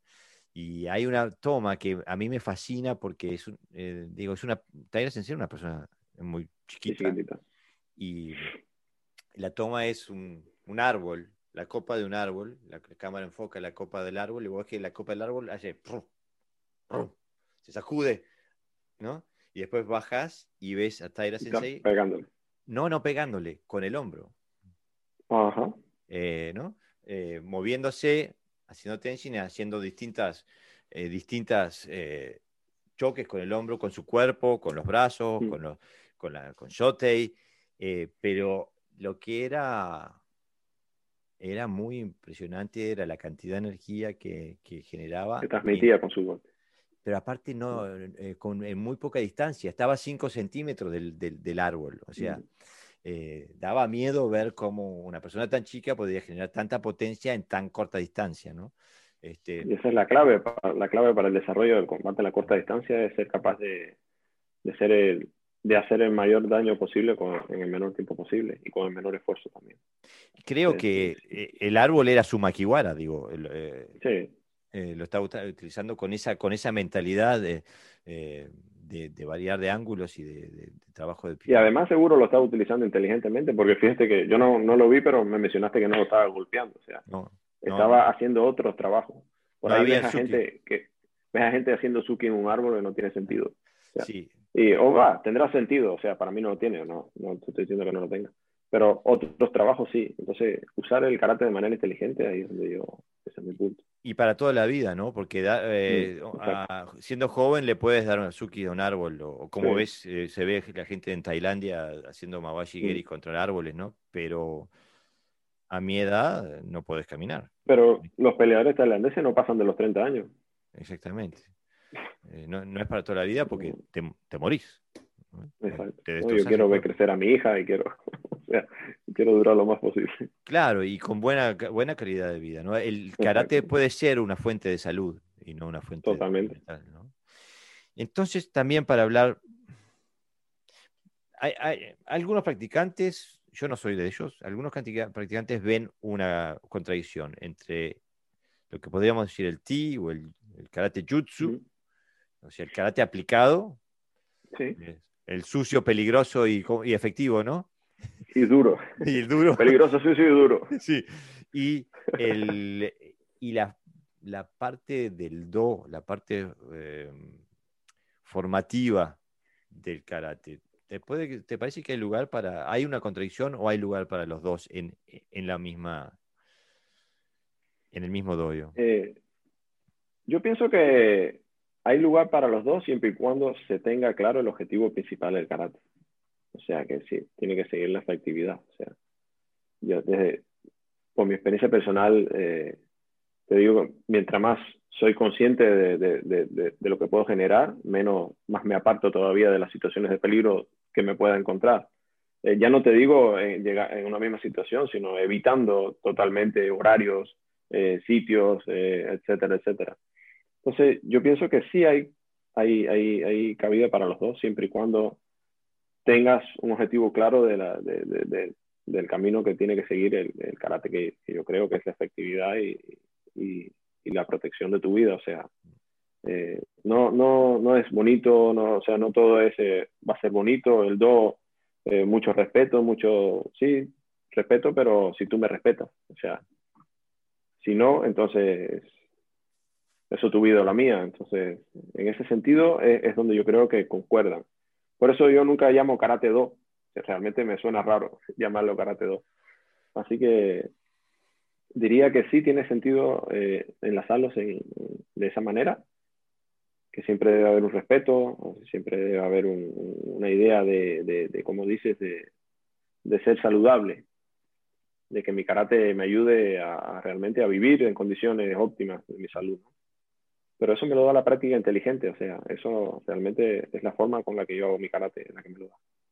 Seguro, digo, pero, a, mí, a mí un karate sin do eh, me, me, suena como que, se, como que yo te pusiera un revólver en la mano y te enseñara a tirar y no te enseñara que es malo matar. O sea, que, que, no salgas a la calle. Digo, eh, eh, pero o sea, es algo que se da naturalmente, como tú mismo lo dices.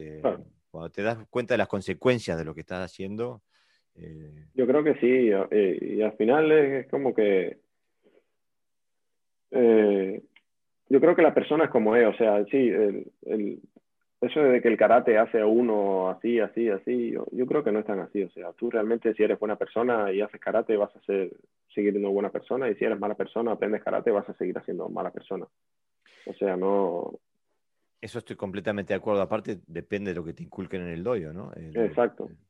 Y también, más del dojo, yo, pienso que, por ejemplo, que eso ya viene de casa, o sea, viene de, cómo te trata la vida y y de las experiencias que viviste. Y, y sí, muchas veces el dojo te puede cambiar y, o no, dependiendo del profesor. Exactamente, dependiendo del profesor, dependiendo del sensei, ¿no? Pero realmente, realmente para mí, para mí, de, de, de do, yo no lo vivo así. O sea, para mí no es, o sea, no, no quiero que suene mal ni nada, o sea, en, el sentido práctico no es karate do, sino simplemente karate o tío o una forma de estudiarlo. O sea, es, completamente válido. Eh, la razón por la que yo, yo estoy con una... Por eso decía que tengo también eh, sentimientos encontrados con Itosu Sensei, porque para mí el karate sirve como una herramienta, el karate no peligroso, el karate de Itosu, por así decirle, sirve como una herramienta de formación de caracteres jóvenes.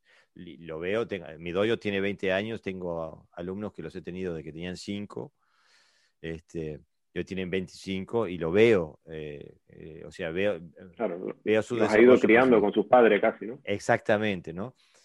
Pero soy muy consciente de que, de que no, les puedo, no los puedo dejar ahí porque los estaría defraudando, o sea, no los puedo dejar en el karate de Itosu porque no les estaría dando un karate.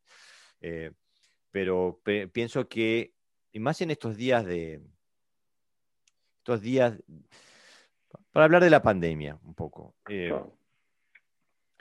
yo vengo de Uruguay, eh, Sudamérica, y vivo en Dinamarca, en, Escandinavia, ¿no? Y lo que he podido observar es que los países con eh, menor cohesión social, o sea, los países donde la gente menos se siente entrelazada entre sí y tiene una responsabilidad en común por lo que nos pase, es los países que peor le va. En, la pandemia, ¿no? Aquí, en los países donde el sálvese quien pueda rige, se hunden, y en los países donde la cohesión social es, grande, les va mejor. Y, a mí, yo no puedo dejar de pensar de que el karate tiene un papel para jugar ahí. De porque cuando tú me golpeas y yo siento el dolor, yo sé que en ese momento yo sé lo que tú vas a, a sentir si yo te golpeo. Vas a experimentar, claro. Exactamente, o sea, o sea, entonces el respeto eh, viene aparte de la, nace de la experiencia, del crecimiento en conjunto. Entonces pienso que el doyo puede crear, puede ser un, un, elemento positivo en el desarrollo sí, un canalizador, o sea, el doyo puede ser un canalizador totalmente de la conducta del ser humano. En eso estoy de acuerdo, sí. Claro, pues si no estaríamos todos presos, todos los karatecas, ¿no? Sí, totalmente. O sea, sí, pero bueno, por eso te decía que también viene de casa, porque a mí me criaron de una forma y, mm. desde chiquitito me enseñaron a respetar.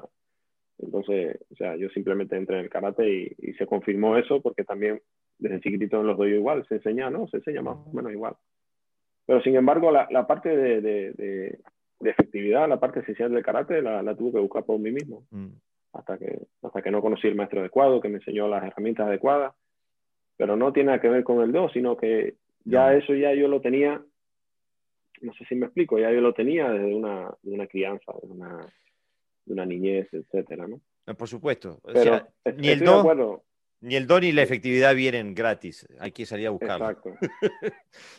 sí, y en, y en, cuanto a la pandemia, sí, el, o sea, el karate ha sido mi, mi guía pero mi karate, eh, concentrarme en, desarrollar un poco más mi karate ha sido mi guía para no perder el horizonte, ¿no? sin trabajar, sin tal, sin cual.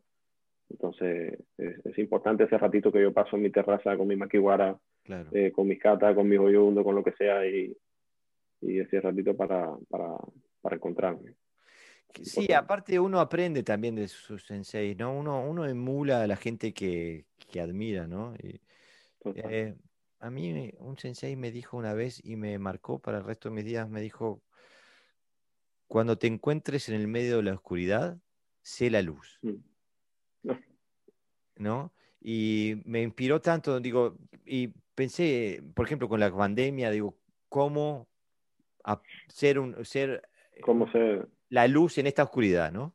Cómo aportar algo positivo a la vida de la gente que se está enfermando, que tiene miedo, que, ¿no? que no puede trabajar, que tiene problemas económicos. Digo, es, eh, es todo un tema eh, que, bueno, que yo lo recibí a través de un sensei, por eso lo, lo, lo, lo asocio con el karate.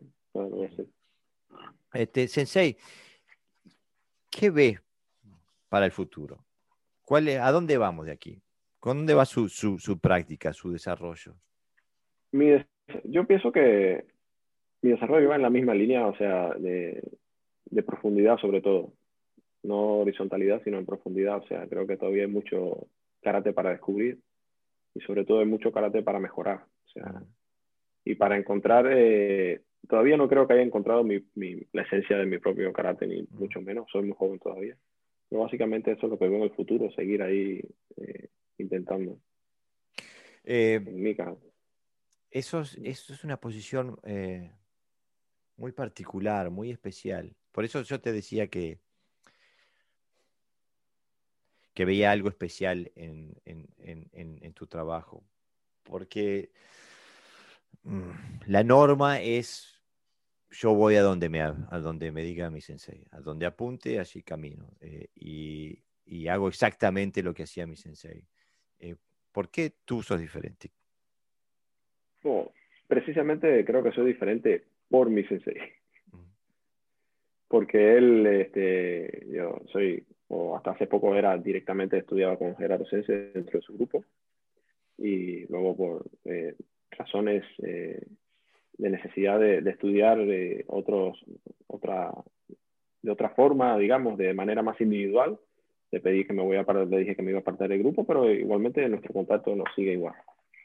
Y desde el primer momento me dijo, ok, pues eso es lo que yo, lo que siempre me ha enseñado. Él sobre todo me ha enseñado que uno tiene que ser egoísta con su propio carácter. Y ante que los demás estás tú mismo, si realmente tenemos ese compromiso que nosotros decimos que hemos adquirido. Y, y eso es lo que hago, o sea, por eso... Es como las, las, como las verdades son universales y se transmiten eh, diferentes. ¿no? Yo he tenido dos sensei, un japonés y un inglés. El inglés me decía siempre que el karateca tiene que tener cuatro años de edad. Porque es mío, mío, mío. sí, sí, totalmente. Eh, eh, Qué bueno. Este, y cómo se, las, las, verdades son, son universales y son verdades, ¿no? Pero, y no tienes, ¿cuál es tu sensación en este momento? Porque mi sensación personal es cuanto más entreno, siento que menos sé. por eso yo creo que eso lo, lo sentimos todos, o sea, totalmente, o sea, yo ahora miro hacia detrás y realmente yo no sabía nada y probablemente mañana eh, se me encienda una lamparita que diga, oh, pero ¿cómo no me di cuenta de esto antes? Realmente soy muy torpe, yo no sabía nada. Y dentro de un año haré lo mismo y realmente debería ser así porque eso indica que vamos avanzando. Pero te veo como una persona como una persona que que vive karate, ¿no? Que lee karate, que come karate, que escribe karate, que que hace karate, que practica karate, que está en tu Pero hasta un, hasta un punto que usted no se imagina, o sea, pero a veces soy muy pesado con el karate. Medio obsesivo. sí, sí, al, al, punto de que yo estoy sentado, estoy pensando en mi karate o, o, o voy conduciendo, estoy pensando, mi mujer me pasa por al lado y digo, ven, ven, ven un momentito que quiero hacer una cosa. Como ella ha hecho algo así por arribita, y entonces, ah, ponte kaki, un poquito de kaki, a ver cómo, Realmente, realmente yo amo el karate, realmente yo aprendí a amar el karate, ese me enseñó a amar el karate, me abrió la cabeza, me enseñó a, adquirir las herramientas para desarrollarlo y a, quererlo para mí, sobre todo, para mí. O sea, yo creo que si tú no quieres algo para ti, es imposible que, se lo, que lo vayas a querer para los demás. Y es algo valioso. Si tú no le das valor a lo que tú haces, eh, los demás no le van a encontrar valor tampoco. No, y aparte es un tema de sinceridad, ¿no? O sea, el sensei es el que nació antes, el que caminó la hacienda primero, o sea, que tú la tienes que, que, que tienes que ir por la hacienda primero para poder después decir por aquí es, ¿no? Es un tema de sinceridad y de integridad eh, que, bueno, no todo el mundo eh, sabe llegar ahí. Y eso, esa es la libertad que tengo yo en, mi camino y en mi karate de, entreno para mí, eh, lo vivo para mí y, el que quiera entrenar conmigo lo que quiera, o sea, y es la libertad que me dio mi maestro también, o sea. ¿No extrañas, eh, bueno, ahora estamos con el COVID-19, pero no extrañas el intercambio, ya del caquie incluso, del kumite, oh, con otros compañeros? Sí, claro, extraño enseñar también, me encanta enseñar también. Yo disfrutaba enseñando. Yo me, o sea, yo me quedé a cargo del dojo de Kidokan aquí desde que Renato Sensei se fue a Argentina. Estábamos con Oscar. Cuando aquello también Gerardo Sensei estaba con Oscar. Mm. Y me tocó otra que quedarme porque era el alumno más avanzado, era el tal, lo, típico, ¿no? Que te toca y ya está. Te toca y como te gusta y, te gusta lo que haces, te toca y ya Sí, seguro.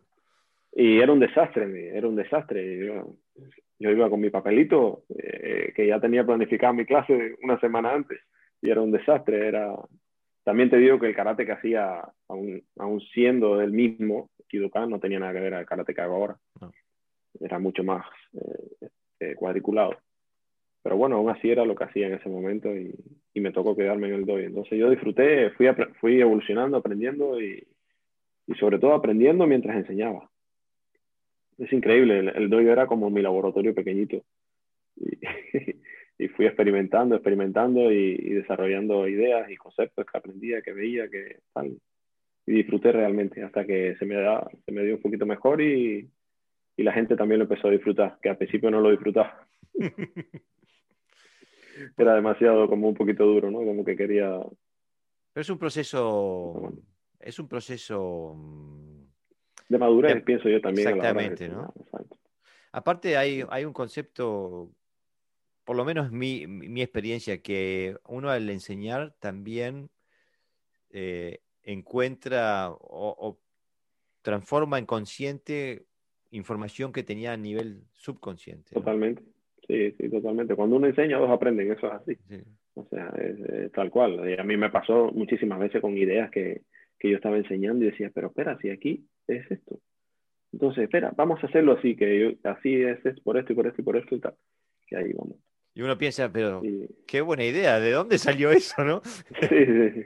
este, Pero sí, de hecho, de hecho la, la, la, página de Facebook esa de la escuela ya, ya no es, no, no, la administro más yo, porque se, la, se la cedía al grupo de Sense, ¿no? Porque no me... Piensa, desde que yo estoy... ¿eh?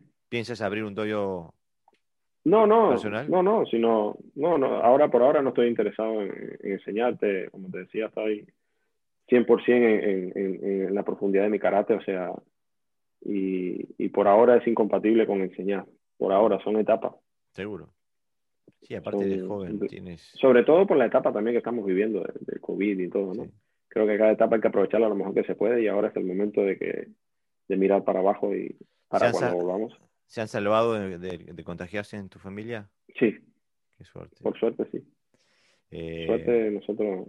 La otra vez entrevisté a un sensei de Sevilla eh, que él decía que, bueno, él y la familia se enfermaron y que oh. él eh, decía que, bueno, les pegó muy duro a los tres, a la señora, al hijo y a él, y que él oh. decía que el, daño no solamente era físico, sino que era cognitivo este, y que él pudo volver a, rearmarse justamente haciendo Knife oh, que al principio lo único que podía hacer es estar parado en Knife y Dutch y, este, gracias a Dios, a nosotros no nos ha tocado, pero sí, sí.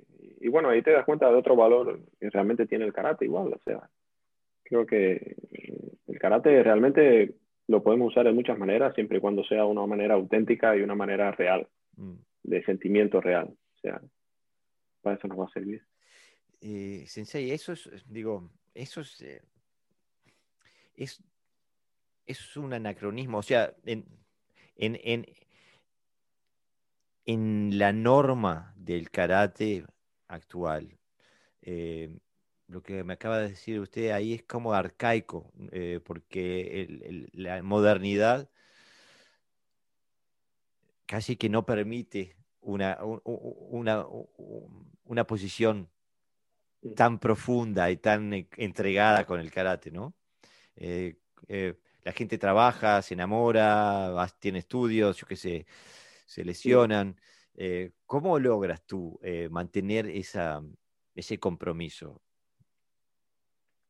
Yo, o sea, yo, yo el compromiso, o sea, para mí el, el, el karate y el karate que yo estoy construyendo es un tesoro mío. O sea, es, es un tesoro mío que, que, yo no se lo quiero eh, cuando esté más completo. O sea, no se lo quiero dar a cualquiera tampoco. Mm. Se lo tengo que dar a alguien que realmente lo valore. Por ejemplo, eh, en un futuro quisiera dárselo a mi hija mm. para que aprenda, para que tenga herramientas para la vida, para defenderse, no solo físicamente, sino a, a crear una actitud y una, y una, y una manera de resolverse ante situaciones. Y, y yo lo vivo así, como, es como un tesoro, es mi tesoro. Un tesoro que yo voy puliendo, un diamante que yo voy puliendo, un día por aquí, un día por allá, otro día por acá. Y, lo guardo muy cuidadoso. Y cada vez intento que ese diamante sea lo, más transparente posible en el sentido de que, esté orientado hacia, hacia su esencia, hacia su efectividad, hacia su, su búsqueda primaria, ¿no? Y, por eso lo, lo, vivo así. Qué inspirador. Me encanta hablar contigo porque eh, es, es, muy difícil encontrar gente con este tipo de compromisos y no solamente a nivel técnico, pero sino al, nivel de identidad, de, de, qué es lo que te define como ser humano. Eh, o sea, no sos un deportista, sos... Eh, mm. No, de hecho, de hecho cuando, cuando, cuando me dijiste para entrevistar, me dijo, bueno, bueno, yo sí, no tengo logros ni nada, yo sí, lo que tengo es mucho karate que, que, que, que quiero compartir, que, estoy, que he aprendido, que, quiero seguir aprendiendo, pero tampoco es para cualquiera, digo. Es para que realmente lo quiera, porque si no, no tiene, no tiene gracia, o sea, no me encuentro yo la gracia. Pero ahí dices ah. tú una cuestión que a mí me llama la atención. Eh, y no puedo entender, para mí es un doble discurso del karate, porque todo el mundo habla de, del doyo y de la práctica eh, y, de la, y de la, de la disciplina de trabajo, esto y lo otro, pero a la hora de la entrevista te hablan de las medallas. No todo el mundo, ¿no? Eh, digo, eh, entrevisté a Víctor López Mejía Sensei y, le tuve que sacar yo el tema de que él había, era campeón del mundo. Si no, ni te lo nombras. Si, si es por él, ni te enterás. Eh, bueno, de hecho, yo no me enteré por él. Y mira que nos conocemos hace años. Eh, y él y yo somos buenísimos amigos. Yo no me enteré por él, me enteré porque lo leí no sé dónde, porque publicaron algo de él. Ah, mira. Por eso, digo, eh, un monstruo del karate deportivo, un monstruo del karate. Punto, ¿no? pero entonces, entonces a mí a mí los laureles deportivos me gustan, me, me, interesa saber y eso, pero no es lo que, te, lo que define un karateca, porque hay un montón de, que, de, seres que tienen laureles deportivos que, mm. que, no tienen nada que ver con nada. Mm. Eh, entonces, eh, yo lo que sí vi, vi una técnica exquisita y desafío a quien sea que vaya a ver tu técnica en Instagram o en Facebook y que me diga que esa técnica no es extremadamente pulida y que te pueda copiar. Y lo que también, que hay gente a la que admiro y respeto eh, en el ámbito marcial me hablaron muy bien de ti. Entonces dije, tengo que hacer una entrevista a este, este sensei. Sí, sobre todo la, la, técnica está orientada a lo que mi búsqueda, eh, técnica malo bien, está orientada a lo que mi búsqueda eh, se enfoca, ¿no? Que es la eficiencia biomecánica de, mi cuerpo, o sea, para usarlo de manera eficiente, o sea, no hay otra cosa, no hay otra. Con el fin de, de, de, ser eficiente y efectivo, ¿no? Y eficaz. Totalmente, sí, sí, claro. Eh, no de ganar medallas. No de marcar puntos, no de saltar. No, no.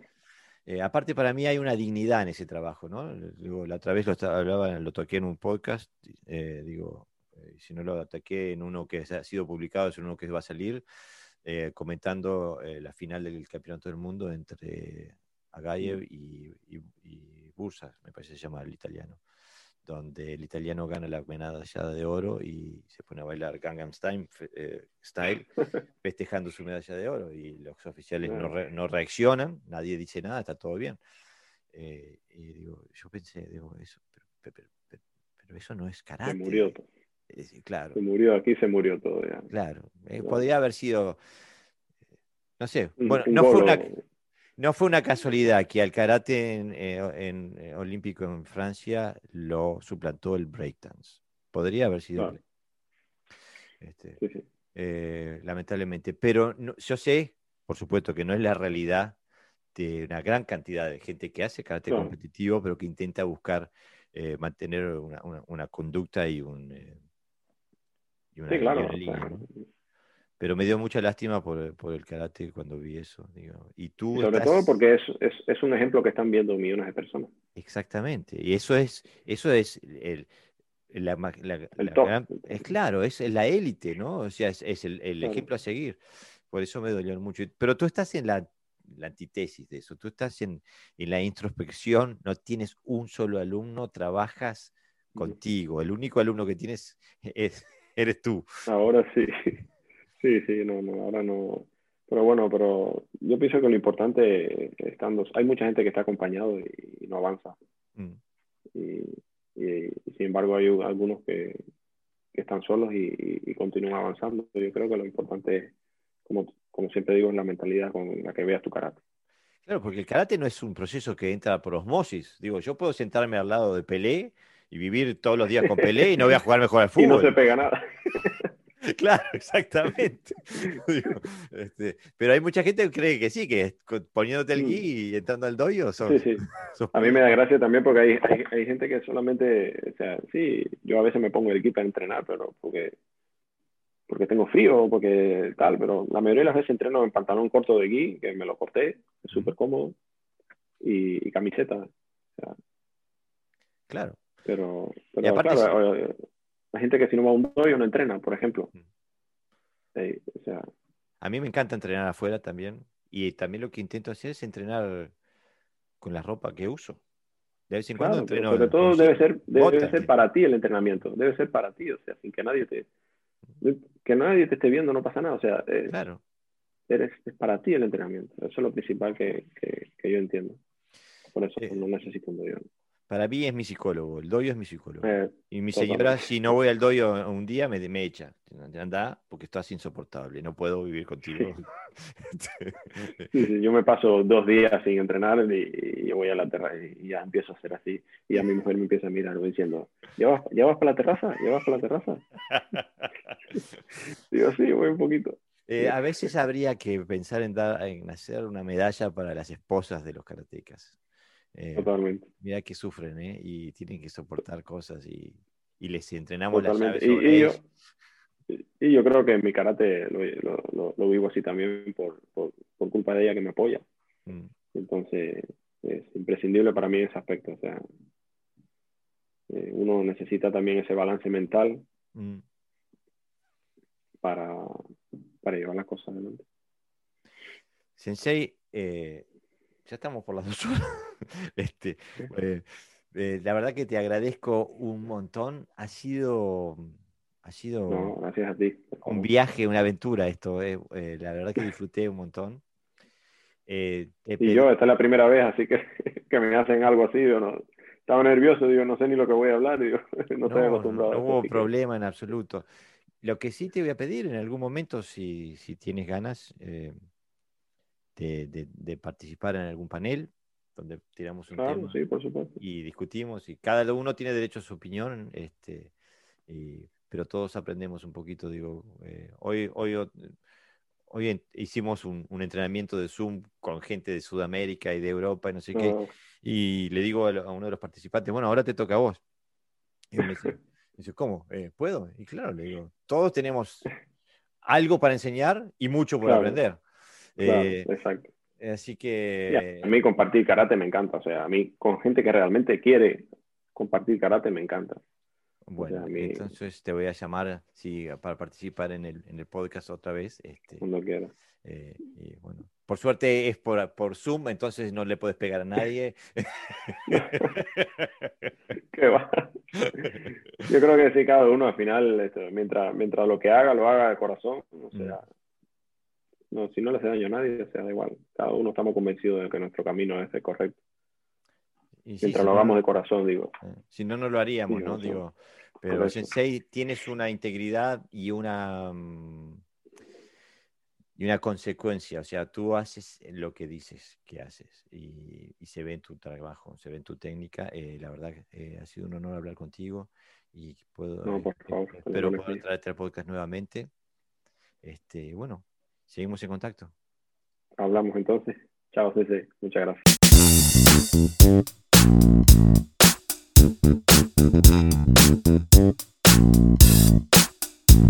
Ante todo, agradecer a Jorge por concederme la entrevista. Mi cordial saludo a todos los que en este momento se encuentran en sintonía. Mi nombre es Omar Manuel Rodríguez Negro, séptimo dan en Sequichín Karate Juso. Edad 62 años.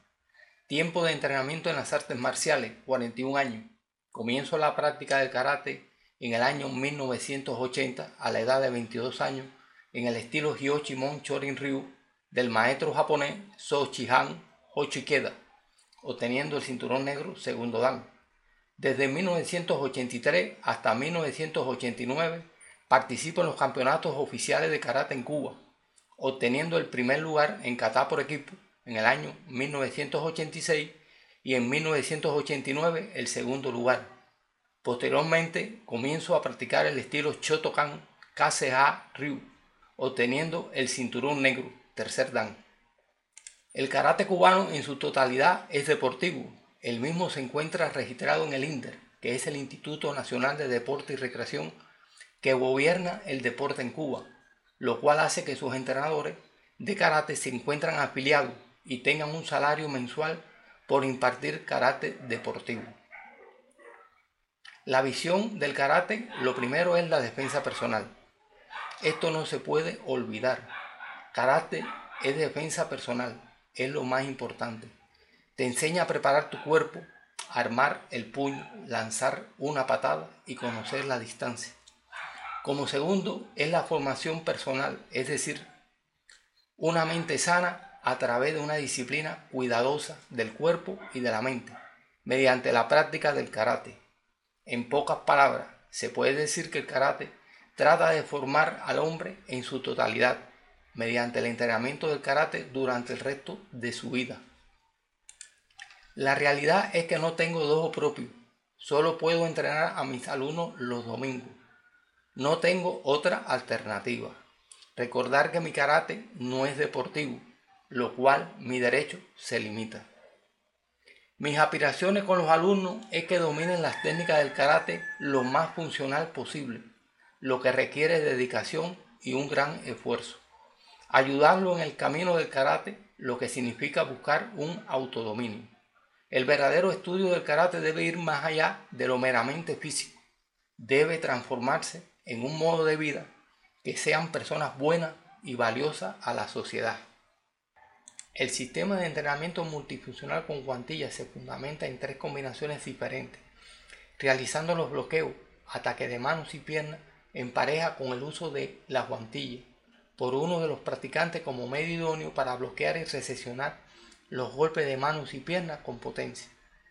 La historia del sistema de entrenamiento multifuncional con guantilla comienza en el año 1993 hasta nuestros días, es decir, 28 años de estudio e investigación del mismo. Actualmente, el sistema lo estoy aplicando a mis alumnos y los resultados son favorables. Si no les sirviera para la defensa propia, deja de ser karate. Las razones para formular el sistema está dado por la necesidad que los golpes de manos y piernas tuvieran un impacto real en el ataque y la defensa. El kumite es un acto peculiar de compartir las técnicas al unísono. Ambos están intentando poner en práctica la máxima capacidad de bloqueo y ataque, pero es necesario el impacto de los mismos. Aquí donde juega un papel importante las guantillas. sino es un kumite muerto. El estudio e investigación para lograr que los golpes de manos y piernas fueran lo más funcional posible con impacto. Hay dos grandes maestros que tenían la visión de lo que nosotros buscábamos. El maestro Chochin Negame, que desarrolló las siete consideraciones esenciales para el kumite, que para mí fue el motor impulsor inicial para fomentar el sistema de entrenamiento multifuncional con guantilla. Y el otro maestro, Mikio Yahara, su auténtico método analítico, asociativo, sintético, continuo de ataques y defensa para el kumite. Podemos decir que nuestro sistema se sustenta en las siete consideraciones, el método y las tres combinaciones y las guantillas. La metodología del sistema está dada por tres combinaciones diferentes para aplicar las técnicas. Los golpes de manos y piernas se rotan por las tres combinaciones. La alternancia e interacción entre aceite y ente en las combinaciones. Las combinaciones se alternan con sus variantes por meses para no ser esquemáticos. La utilización de las guantillas de tamaño de las manos por uno de los practicantes para recibir los golpes de manos y piernas con fuerza y rapidez. Las guantillas se alternan después de terminar cada combinación. Se realiza por el lado derecho e izquierdo y ambos practicantes en las combinaciones se convierten al unísono en atacantes y bloqueadores. Este procedimiento ofrece una relación muy importante en el sistema. Por último, nuestro sistema se ubica el viernes, es decir que todos los viernes lo aplicamos porque los lunes son de kata y bunkai y los miércoles es kubodo con el tambo juso. En primer lugar, el Sekichin Karate Juso se rige por un proyecto integral del karate como sistema marcial, que rige su práctica a nivel estratégico, táctico y técnico. Este proceso está basado en el estudio y análisis de los kata desde una perspectiva positivista, donde la funcionalidad rige la expresión técnica. La estrategia del karate es la que rige el análisis, estudio y práctica de los kata. La base estratégica del Sekichin Karate Juso está bien definida como un sistema de defensa personal que busca resolver la protección personal del practicante de la forma más rápida y funcional posible. Desde mi punto de vista, el karate infantil tiene dos características importantes que hay que tener en cuenta. Por ejemplo, primera característica, enseñar karate en la etapa infantil le ayudará a mejorar su coordinación, desarrollar su destreza, descargar la energía y también les enseña la disciplina y el respeto. Segunda característica, para mí esta segunda característica tiene un papel muy decisivo. ¿Por qué? Es el papel determinante que juegan los instructores, que deben tener una formación académica pedagógica para aplicar adecuadamente los métodos y procedimientos. Y una opinión muy personal es que el karate infantil tiene que transitar por los cuatro niveles didácticos de enseñanza, como son, primer nivel, el conocimiento de la técnica en su totalidad, segundo nivel, reproductivo simple, que son los quijones, tercer nivel reproductivo complejo, que son los katas, cuarto nivel, el de aplicación, que son los bunkai de las katas. Todos los niveles didácticos de la enseñanza hay que aplicarlo ante el enfrentamiento de combate por regla en general, por ganar competencia, quedan sepultados los niveles didácticos. El karate tiene un gran papel en la formación de las personas con la perfección del carácter, el respeto al prójimo, siempre el esfuerzo por evitar la conducta violenta, ser sincero y agradecido. Estos son los objetivos finales que todos aspiramos y apuntamos. Kata nacieron para perfeccionar aplicaciones reales del combate. El papel de las kata es para perfeccionar aplicaciones reales de combate, para mejorar su técnica, fuerza, velocidad, adaptación. A lo largo de los tiempos se han hecho muchos estudios acerca de los beneficios de la práctica del karate. El karate sin kata no es karate, porque dentro de ella todas las técnicas de defensa y ataque son juntamente entrelazadas. Por esa razón, nosotros debemos conocer perfectamente su significado analítico y debemos practicarla correctamente, aunque han sufrido demasiado cambio sin sentido. No obstante, el entrenamiento solamente de kata no basta como acción suficiente. Una variedad de entrenamiento es necesaria para hacer los movimientos de pie y mano fuertes y vivaces.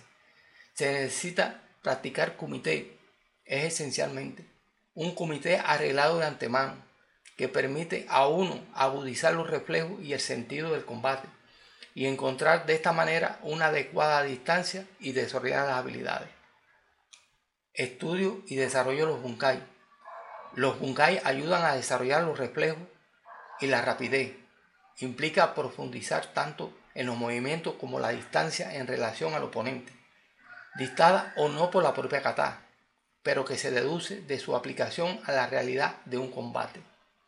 Aplicando la información que contiene el kata, las técnicas del kata se pueden aplicar tal cual. No debería ser necesario modificarla, aunque puede sí adaptarla. Nosotros los bunkai los realizamos con guantilla, ya que no aceptamos golpear sin contacto. Personalmente no comparto los bunkai que se ven en exhibiciones, competiciones, exámenes de grado, auténticas representaciones cinematográficas. Son coreografía, puro teatro. Eso no está bien. En mi entrenamiento de lunes, miércoles y viernes es una parte inevitable del mismo. Makiwara nos da la flexibilidad y la potencia no es para aumentar callos en los nudillos. El maquiwara es un elemento propio del karate tradicional y los maestros del pasado hicieron constante hincapié en su importancia. No se puede desarrollar la potencia completa del karate del cuerpo simplemente fortaleciendo los músculos y huesos. Hay que golpear el makiwara para forjar la potencia corporal tanto del ataque. Un golpe no es un golpe hasta que no golpee algo y sin entrenamiento del impacto. La inmensa mayoría de todos esos golpes, aparentemente potentes, con toda probabilidad se harían añicos al impactar realmente contra algo sólido. El consejo para los principiantes es enfocarse en el Chin Gi Tai, espíritu, técnica y cuerpo. Es por eso que el karate requiere de mucha dedicación y un gran esfuerzo. Seguir el camino del karate significa buscar un autodominio, el estudiante puede empezar a apreciar esto solo después que él ha dominado los movimientos básicos que se convierten en parte de su ser. Aquí nacen los reflejos y movimientos espontáneos, necesarios para la defensa y ataque en caso de una confrontación real. De esta manera, el dominio del karate comienza con los movimientos básicos. El bumbu ryudo significa algo así como un balance o equilibrio entre la educación, la cultura y las habilidades marciales. Los verdaderos maestros de las artes marciales, los grandes samuráis de la historia, siempre han sido personas de mucha educación, personas que realmente lograron fortalecer su cuerpo a la par de su carácter. Muchos han escrito libros o son buenos con la caligrafía. Por ejemplo, Musashi Miyamoto, el mítico samurái, escribió el libro de los cinco anillos y también hizo maravillosas pinturas. En nuestro caso, el bumbo ryudo es obligatorio en la práctica y el estudio. Karate deportivo no es arte marcial. Desde que se convirtió en deporte dejó de ser real y no funciona como defensa personal. Solo se utilizan los movimientos que sirven para ganar en competición y no para sobrevivir. Karate de competición estimula y motiva una etapa del practicante, pero hay que saber separar la realidad de la afición. Karate de Okinawa, el karate del siglo XIX y principio del XX, el karate de los maestros que entendían profundamente lo que estaban haciendo, a un karate que era equilibrado, saludable y efectivo, y que desea volver a hacerlo. Creo que es un tema fundamental y que vale la pena luchar por ello ya que en verdad hay una mayoría muy grande de maestros confundidos que buscan desesperadamente un por qué y para qué, y Budo Karate se lo ofrece sin secreto. Quiero terminar recordando lo que advirtió el maestro Funakoshi. Si solo se practica karate como gimnasia, no es necesario golpear nada.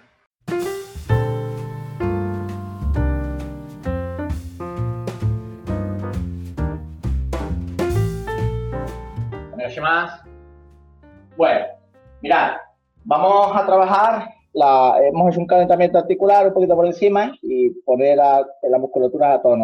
Eh, todos los ejercicios que se hacen en karate le llamamos taiso karate. Taiso significa ejercicio.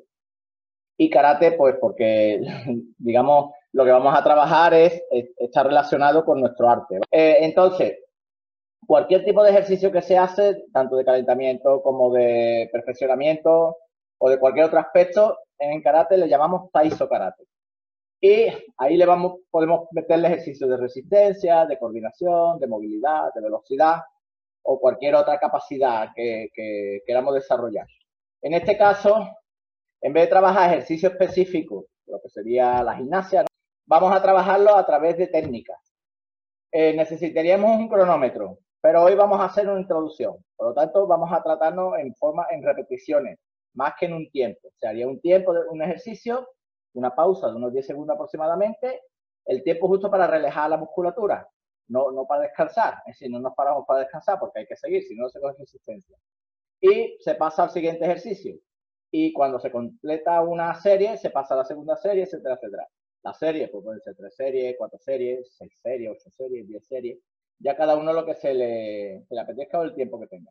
El otro día en un podcast que, que donde charlábamos eh, con Jorge Garibaldi y, Javier Menezes, un de Chile, sobre qué aspectos eran importantes a la hora de trabajar, qué aspectos físicos o qué metodología era mejor para karate. Tres coincidíamos en que la calistenia, que es lo que más eficaz, porque nosotros necesitamos ser rápidos, estar, eh, tenemos que tener conciencia del, músculo de nuestro cuerpo, en un sentido amplio, lo de la conciencia.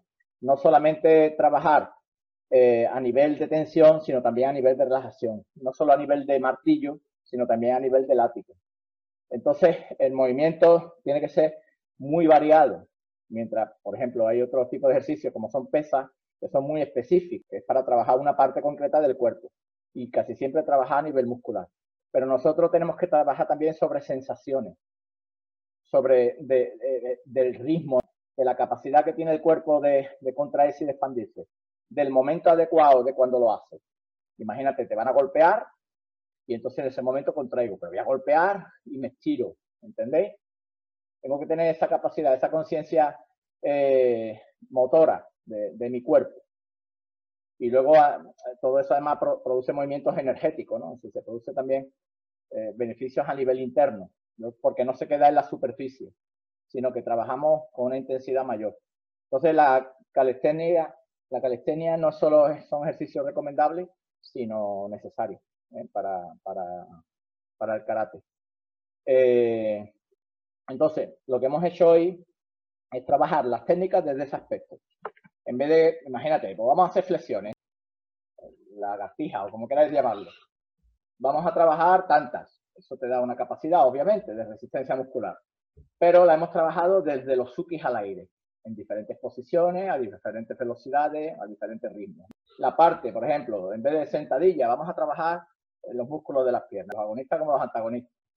Los músculos flexores o los músculos extensores, los tríceps femorales o, los cuádriceps. Incluimos ahí los gemelos, etcétera, etcétera. Bueno, pues lo hemos trabajado en vez de sentadilla, pues lo hemos trabajado en diferentes posiciones a través de Maigeris, ¿eh? que pueden ser simples, o sea, de un solo movimiento, pueden ser dobles Maigeris, hemos cambiado de posiciones, ¿eh? No solo hemos estado en estático, en Shisentai, sino que desde el Kusudashi hemos trabajado también el movimiento de ida y venida, ¿no? es decir, movimiento de látigo, y, y luego desde Nekoshirashi, que movimiento de, de estar agazapado para luego expandirse. Y, y, hemos trabajado por un lado eso, que la musculatura contraiga para luego liberarla, ¿no? No, no trabajamos nunca en tensión.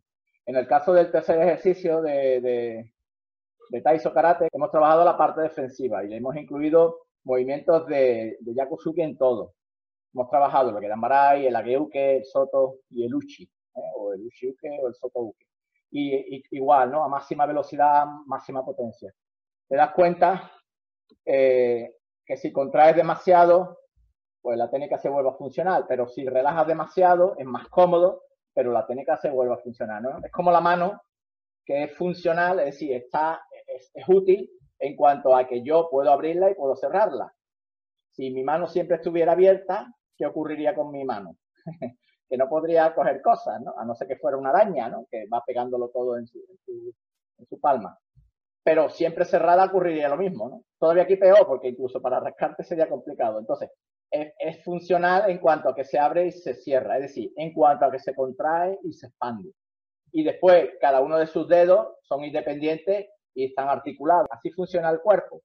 Si os fijáis también en los dedos de la mano, observamos que la parte más cercana al cuerpo, eh, el dedo, los dedos que están más, las falanges que están más cercanas a la mano, son más gruesas y a medida que vamos yendo hacia la uña, se va volviendo más fino. ¿Sí?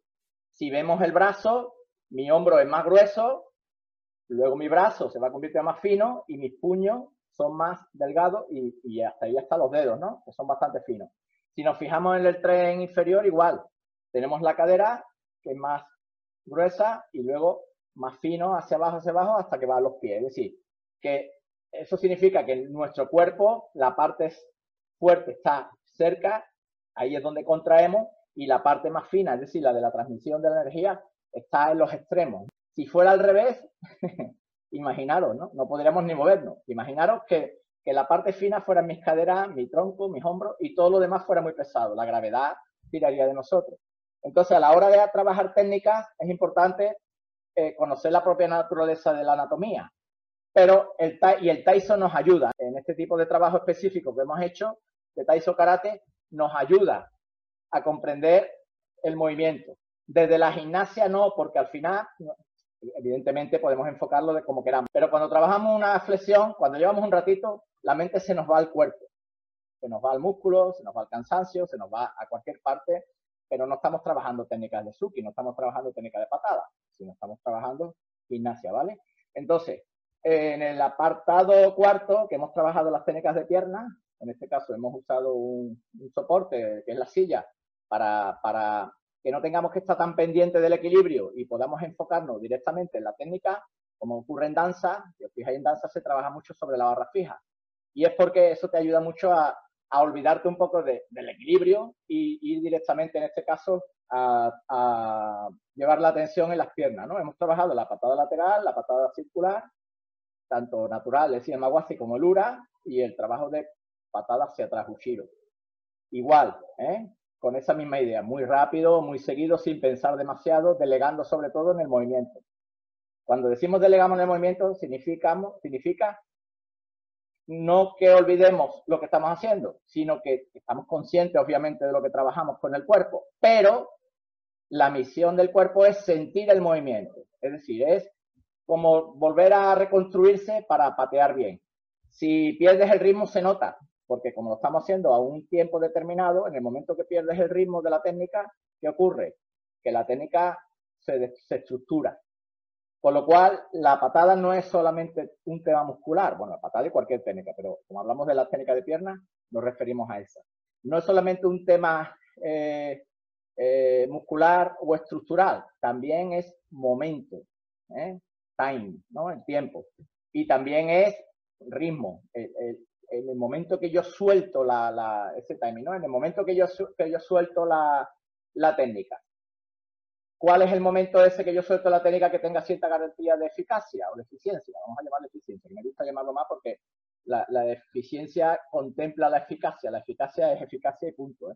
Decía un maestro mío que, la diferencia entre la eficacia y la eficiencia eh, se vio muy claramente en la, en la guerra entre los americanos y los vietnamitas los americanos eran tremendamente eficaces. Llegaban a un sitio y soltaban cuatro bombas y ¡pum! Y incendiaban todo, todo lo que había a la zona. Y los vietnamitas llegaban por la noche con un cuchillito y, destrozaban un, a un regimiento. ¿Entendéis? Esa es la, ese el mínimo esfuerzo, máxima eficacia. En ese caso sería eficiencia, ¿vale? Puesto igual, trabajamos eh, desde ese punto de vista.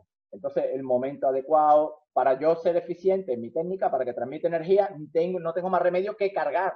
De sentir como cargo, no solo cargar, sentir como cargo para luego expandir esa energía, como decíamos antes, a través de los extremos o de las extremidades. Cada patada pues, también tiene su forma de colocar las piernas. O sea, el Maigeri ya sabéis, con la parte de abajo de los dedos, que le llamamos kochi, el soputo lateral, ¿eh? o, el, o el cacato, que es con el talón, o incluso con la planta ¿no? del, del pie si queremos empujar y no hacer tanto daño. Entonces, si trabajamos estos ejercicios de forma habitual, mm, vamos a entrar a una dinámica eh, bastante beneficiosa. porque estamos trabajando a través de las técnicas de karate, es decir, a través de Taiso, también estamos trabajando el físico. Que a veces hay gente que no lo quiere trabajar porque, eh, primero, trabajar solamente físico es algo aburrido si eres karateca. o sea, tú te vas a un gimnasio, haces gimnasia y te acabas aburriendo porque en karateca tiene una mentalidad diferente. No somos gimnastas, somos artistas marciales. Entonces necesitamos comprender el movimiento, sentir el movimiento, hacer nuestras catas. Entonces es importante que, que, que pues, sepamos trabajar también la parte física sin tener que salirnos del modelo. Eh, y esto no es calentamiento, esto es técnica fusionada con la parte física. ¿Vale? Bueno, lo habréis notado. Yo lo he notado. Aunque también dar clase y, entrenar siempre es más duro que, dejarse llevar. Pero bueno, también me sirve de experiencia a mí, porque así yo tengo también que, de alguna manera, mm, eh, acostumbrarme a un ritmo externo al mío, al que yo tengo habitualmente, que, eso también nos beneficia a los que damos clases. Entonces, eh, después de esto vamos a trabajar catas. Hemos practicado ya, hemos calentado, hemos hecho el quijón a través de estos ejercicios de Taiso y ahora vamos a trabajar catas. Las catas que vamos a hacer es una sola. Ahora no nos vamos a basar en el movimiento físico, no vamos a trabajar desde el aspecto físico, sino tomando conciencia ahora de las funciones técnicas. Si es un agarre, si es una temi, si el atemi además penetrante o circular, si además es una atemi de brazos o una atemi de pierna, que el cuerpo se mueve de forma diferente. Patear es siempre más fácil.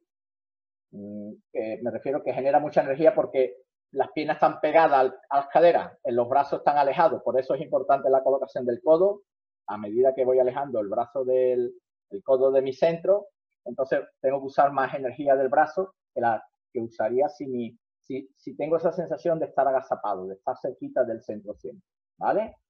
Eh, y entonces vamos a trabajar la katashimpa y a ver lo que experimentamos.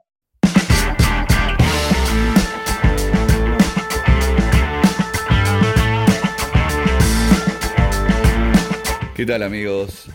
¿Cómo están? Espero que en este largo camino de práctica y sobre todo bajo las actuales circunstancias tengan tiempo de leer o tengan tiempo de escuchar y de esta forma poder sobrellevar momentos que por supuesto no son buenos y que harán olvidar este 2020 o por lo menos tenerlo presente como algo que no se debería volver a repetir. Pero bueno, a lo nuestro.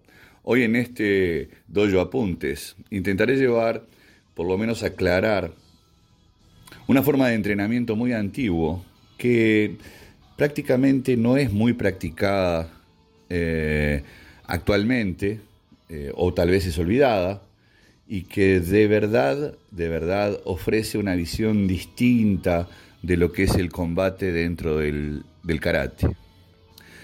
Kakiri, que literalmente quiere decir manos enganchadas, es una forma muy antigua de combate libre. También se lo llamaba Kake Irikumi. En esta forma de combate antiguo, las técnicas se aplicaban libremente desde la posición de brazos cruzados o de manos que se tocaban. En los, tiempos del reino de Ryukyu, la época del Shurite y el Tomarite, y también presumiblemente incluso en el viejo Nafadí, el kakiri se había llevado a cabo activamente. En los días de lluvia, el kakiri se practicaba mientras estaba sentado en una habitación. Motobu Choki se centró en el entrenamiento del Kakidi, diciendo que lleva a obtener un ojo experto. Hablando desde el punto de vista actual, parece significar que puede conducir a una mejora de la agudeza visual dinámica y de los reflejos. Como Kakidi se realiza desde cerca, se requieren reacciones muy rápidas. En cuanto al término caquete, según Motobu Naoki Shihan del Motobu Ryu, la pronunciación es kakede en lugar de kakidi. Cuando uno pronuncia caquete, hoy lo identificamos como técnica de enganche o de agarre. Los practicantes de Wechi Ryu a menudo también usan este término. Tras la abolición del reino de Ryukyu, y el establecimiento de la prefectura de Okinawa, el kakiri como método de entrenamiento fue paulatinamente disminuyendo. Se desconoce la razón efectiva de este declive en su enseñanza y entrenamiento, aunque uno de los factores puede haber sido que se consideró demasiado peligroso como forma de combate libre, para ser adaptado en la educación escolar de la prefectura de Okinawa. Un tema que también trataremos en su oportunidad. Todo lo que se ha perdido en favor de popularizar este arte. Bueno, sigamos. Por supuesto, como regla general, al realizar kakidi las técnicas se detienen poco antes del objetivo, lo que se llama sundome, y que se asocia directamente con el actual combate libre, lo que significa que el peligro en cierta forma se minimiza. En algunas escuelas actualmente, además de la práctica sundome, también se puede llevar a cabo mediante el uso también esta se puede llevar a cabo mediante el uso de equipos de protección o bogu. Desde la era del reino de Ryukyu y hasta mediados de la era Meiji, en el distrito Suji de Naha, hubo una forma de combate real llamado Kakedameshi o Kaki-dameshi en el dialecto de Okinawa. Este Kaki-dameshi significa una puesta en práctica real del Kakidi. Esta etimología también actualmente parece haber sido olvidada. Algunos investigadores han malinterpretado el Kakidameji, ya que, al no ser un combate reglamentado, lo consideraron simplemente como una pelea callejera. Pero eso no es lo que significa.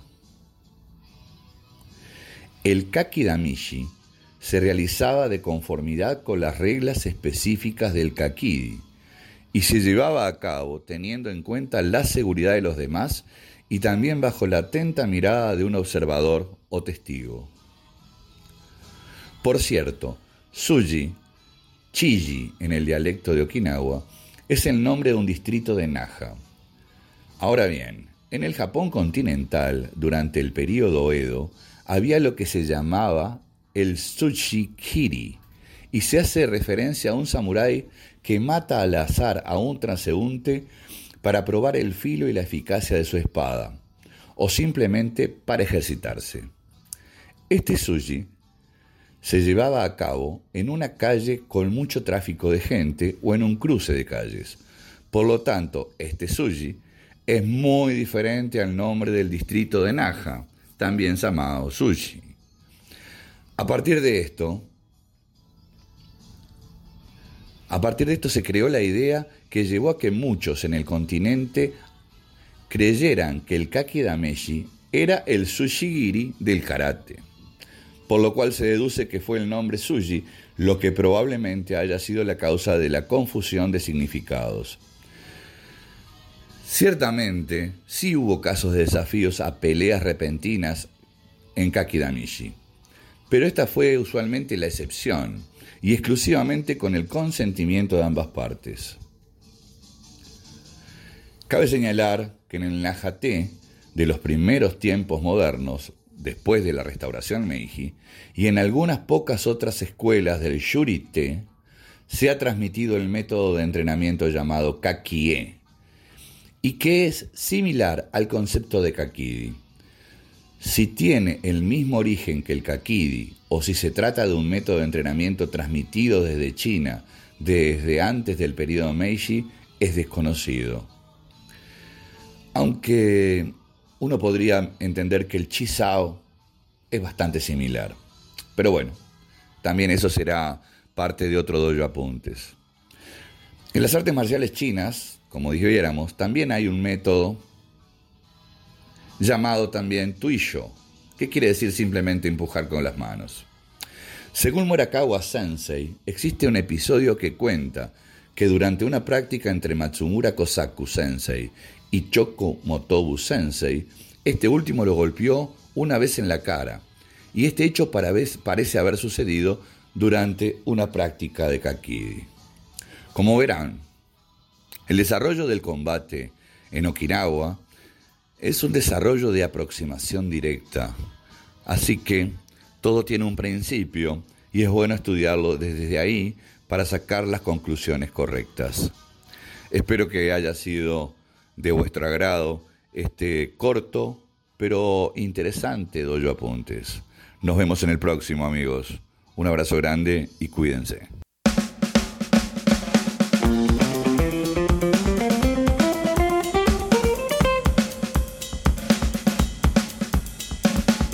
Tienes comentarios, propuestas para temas que quieres escuchar o proponer una entrevista, contáctanos a través de nuestra página web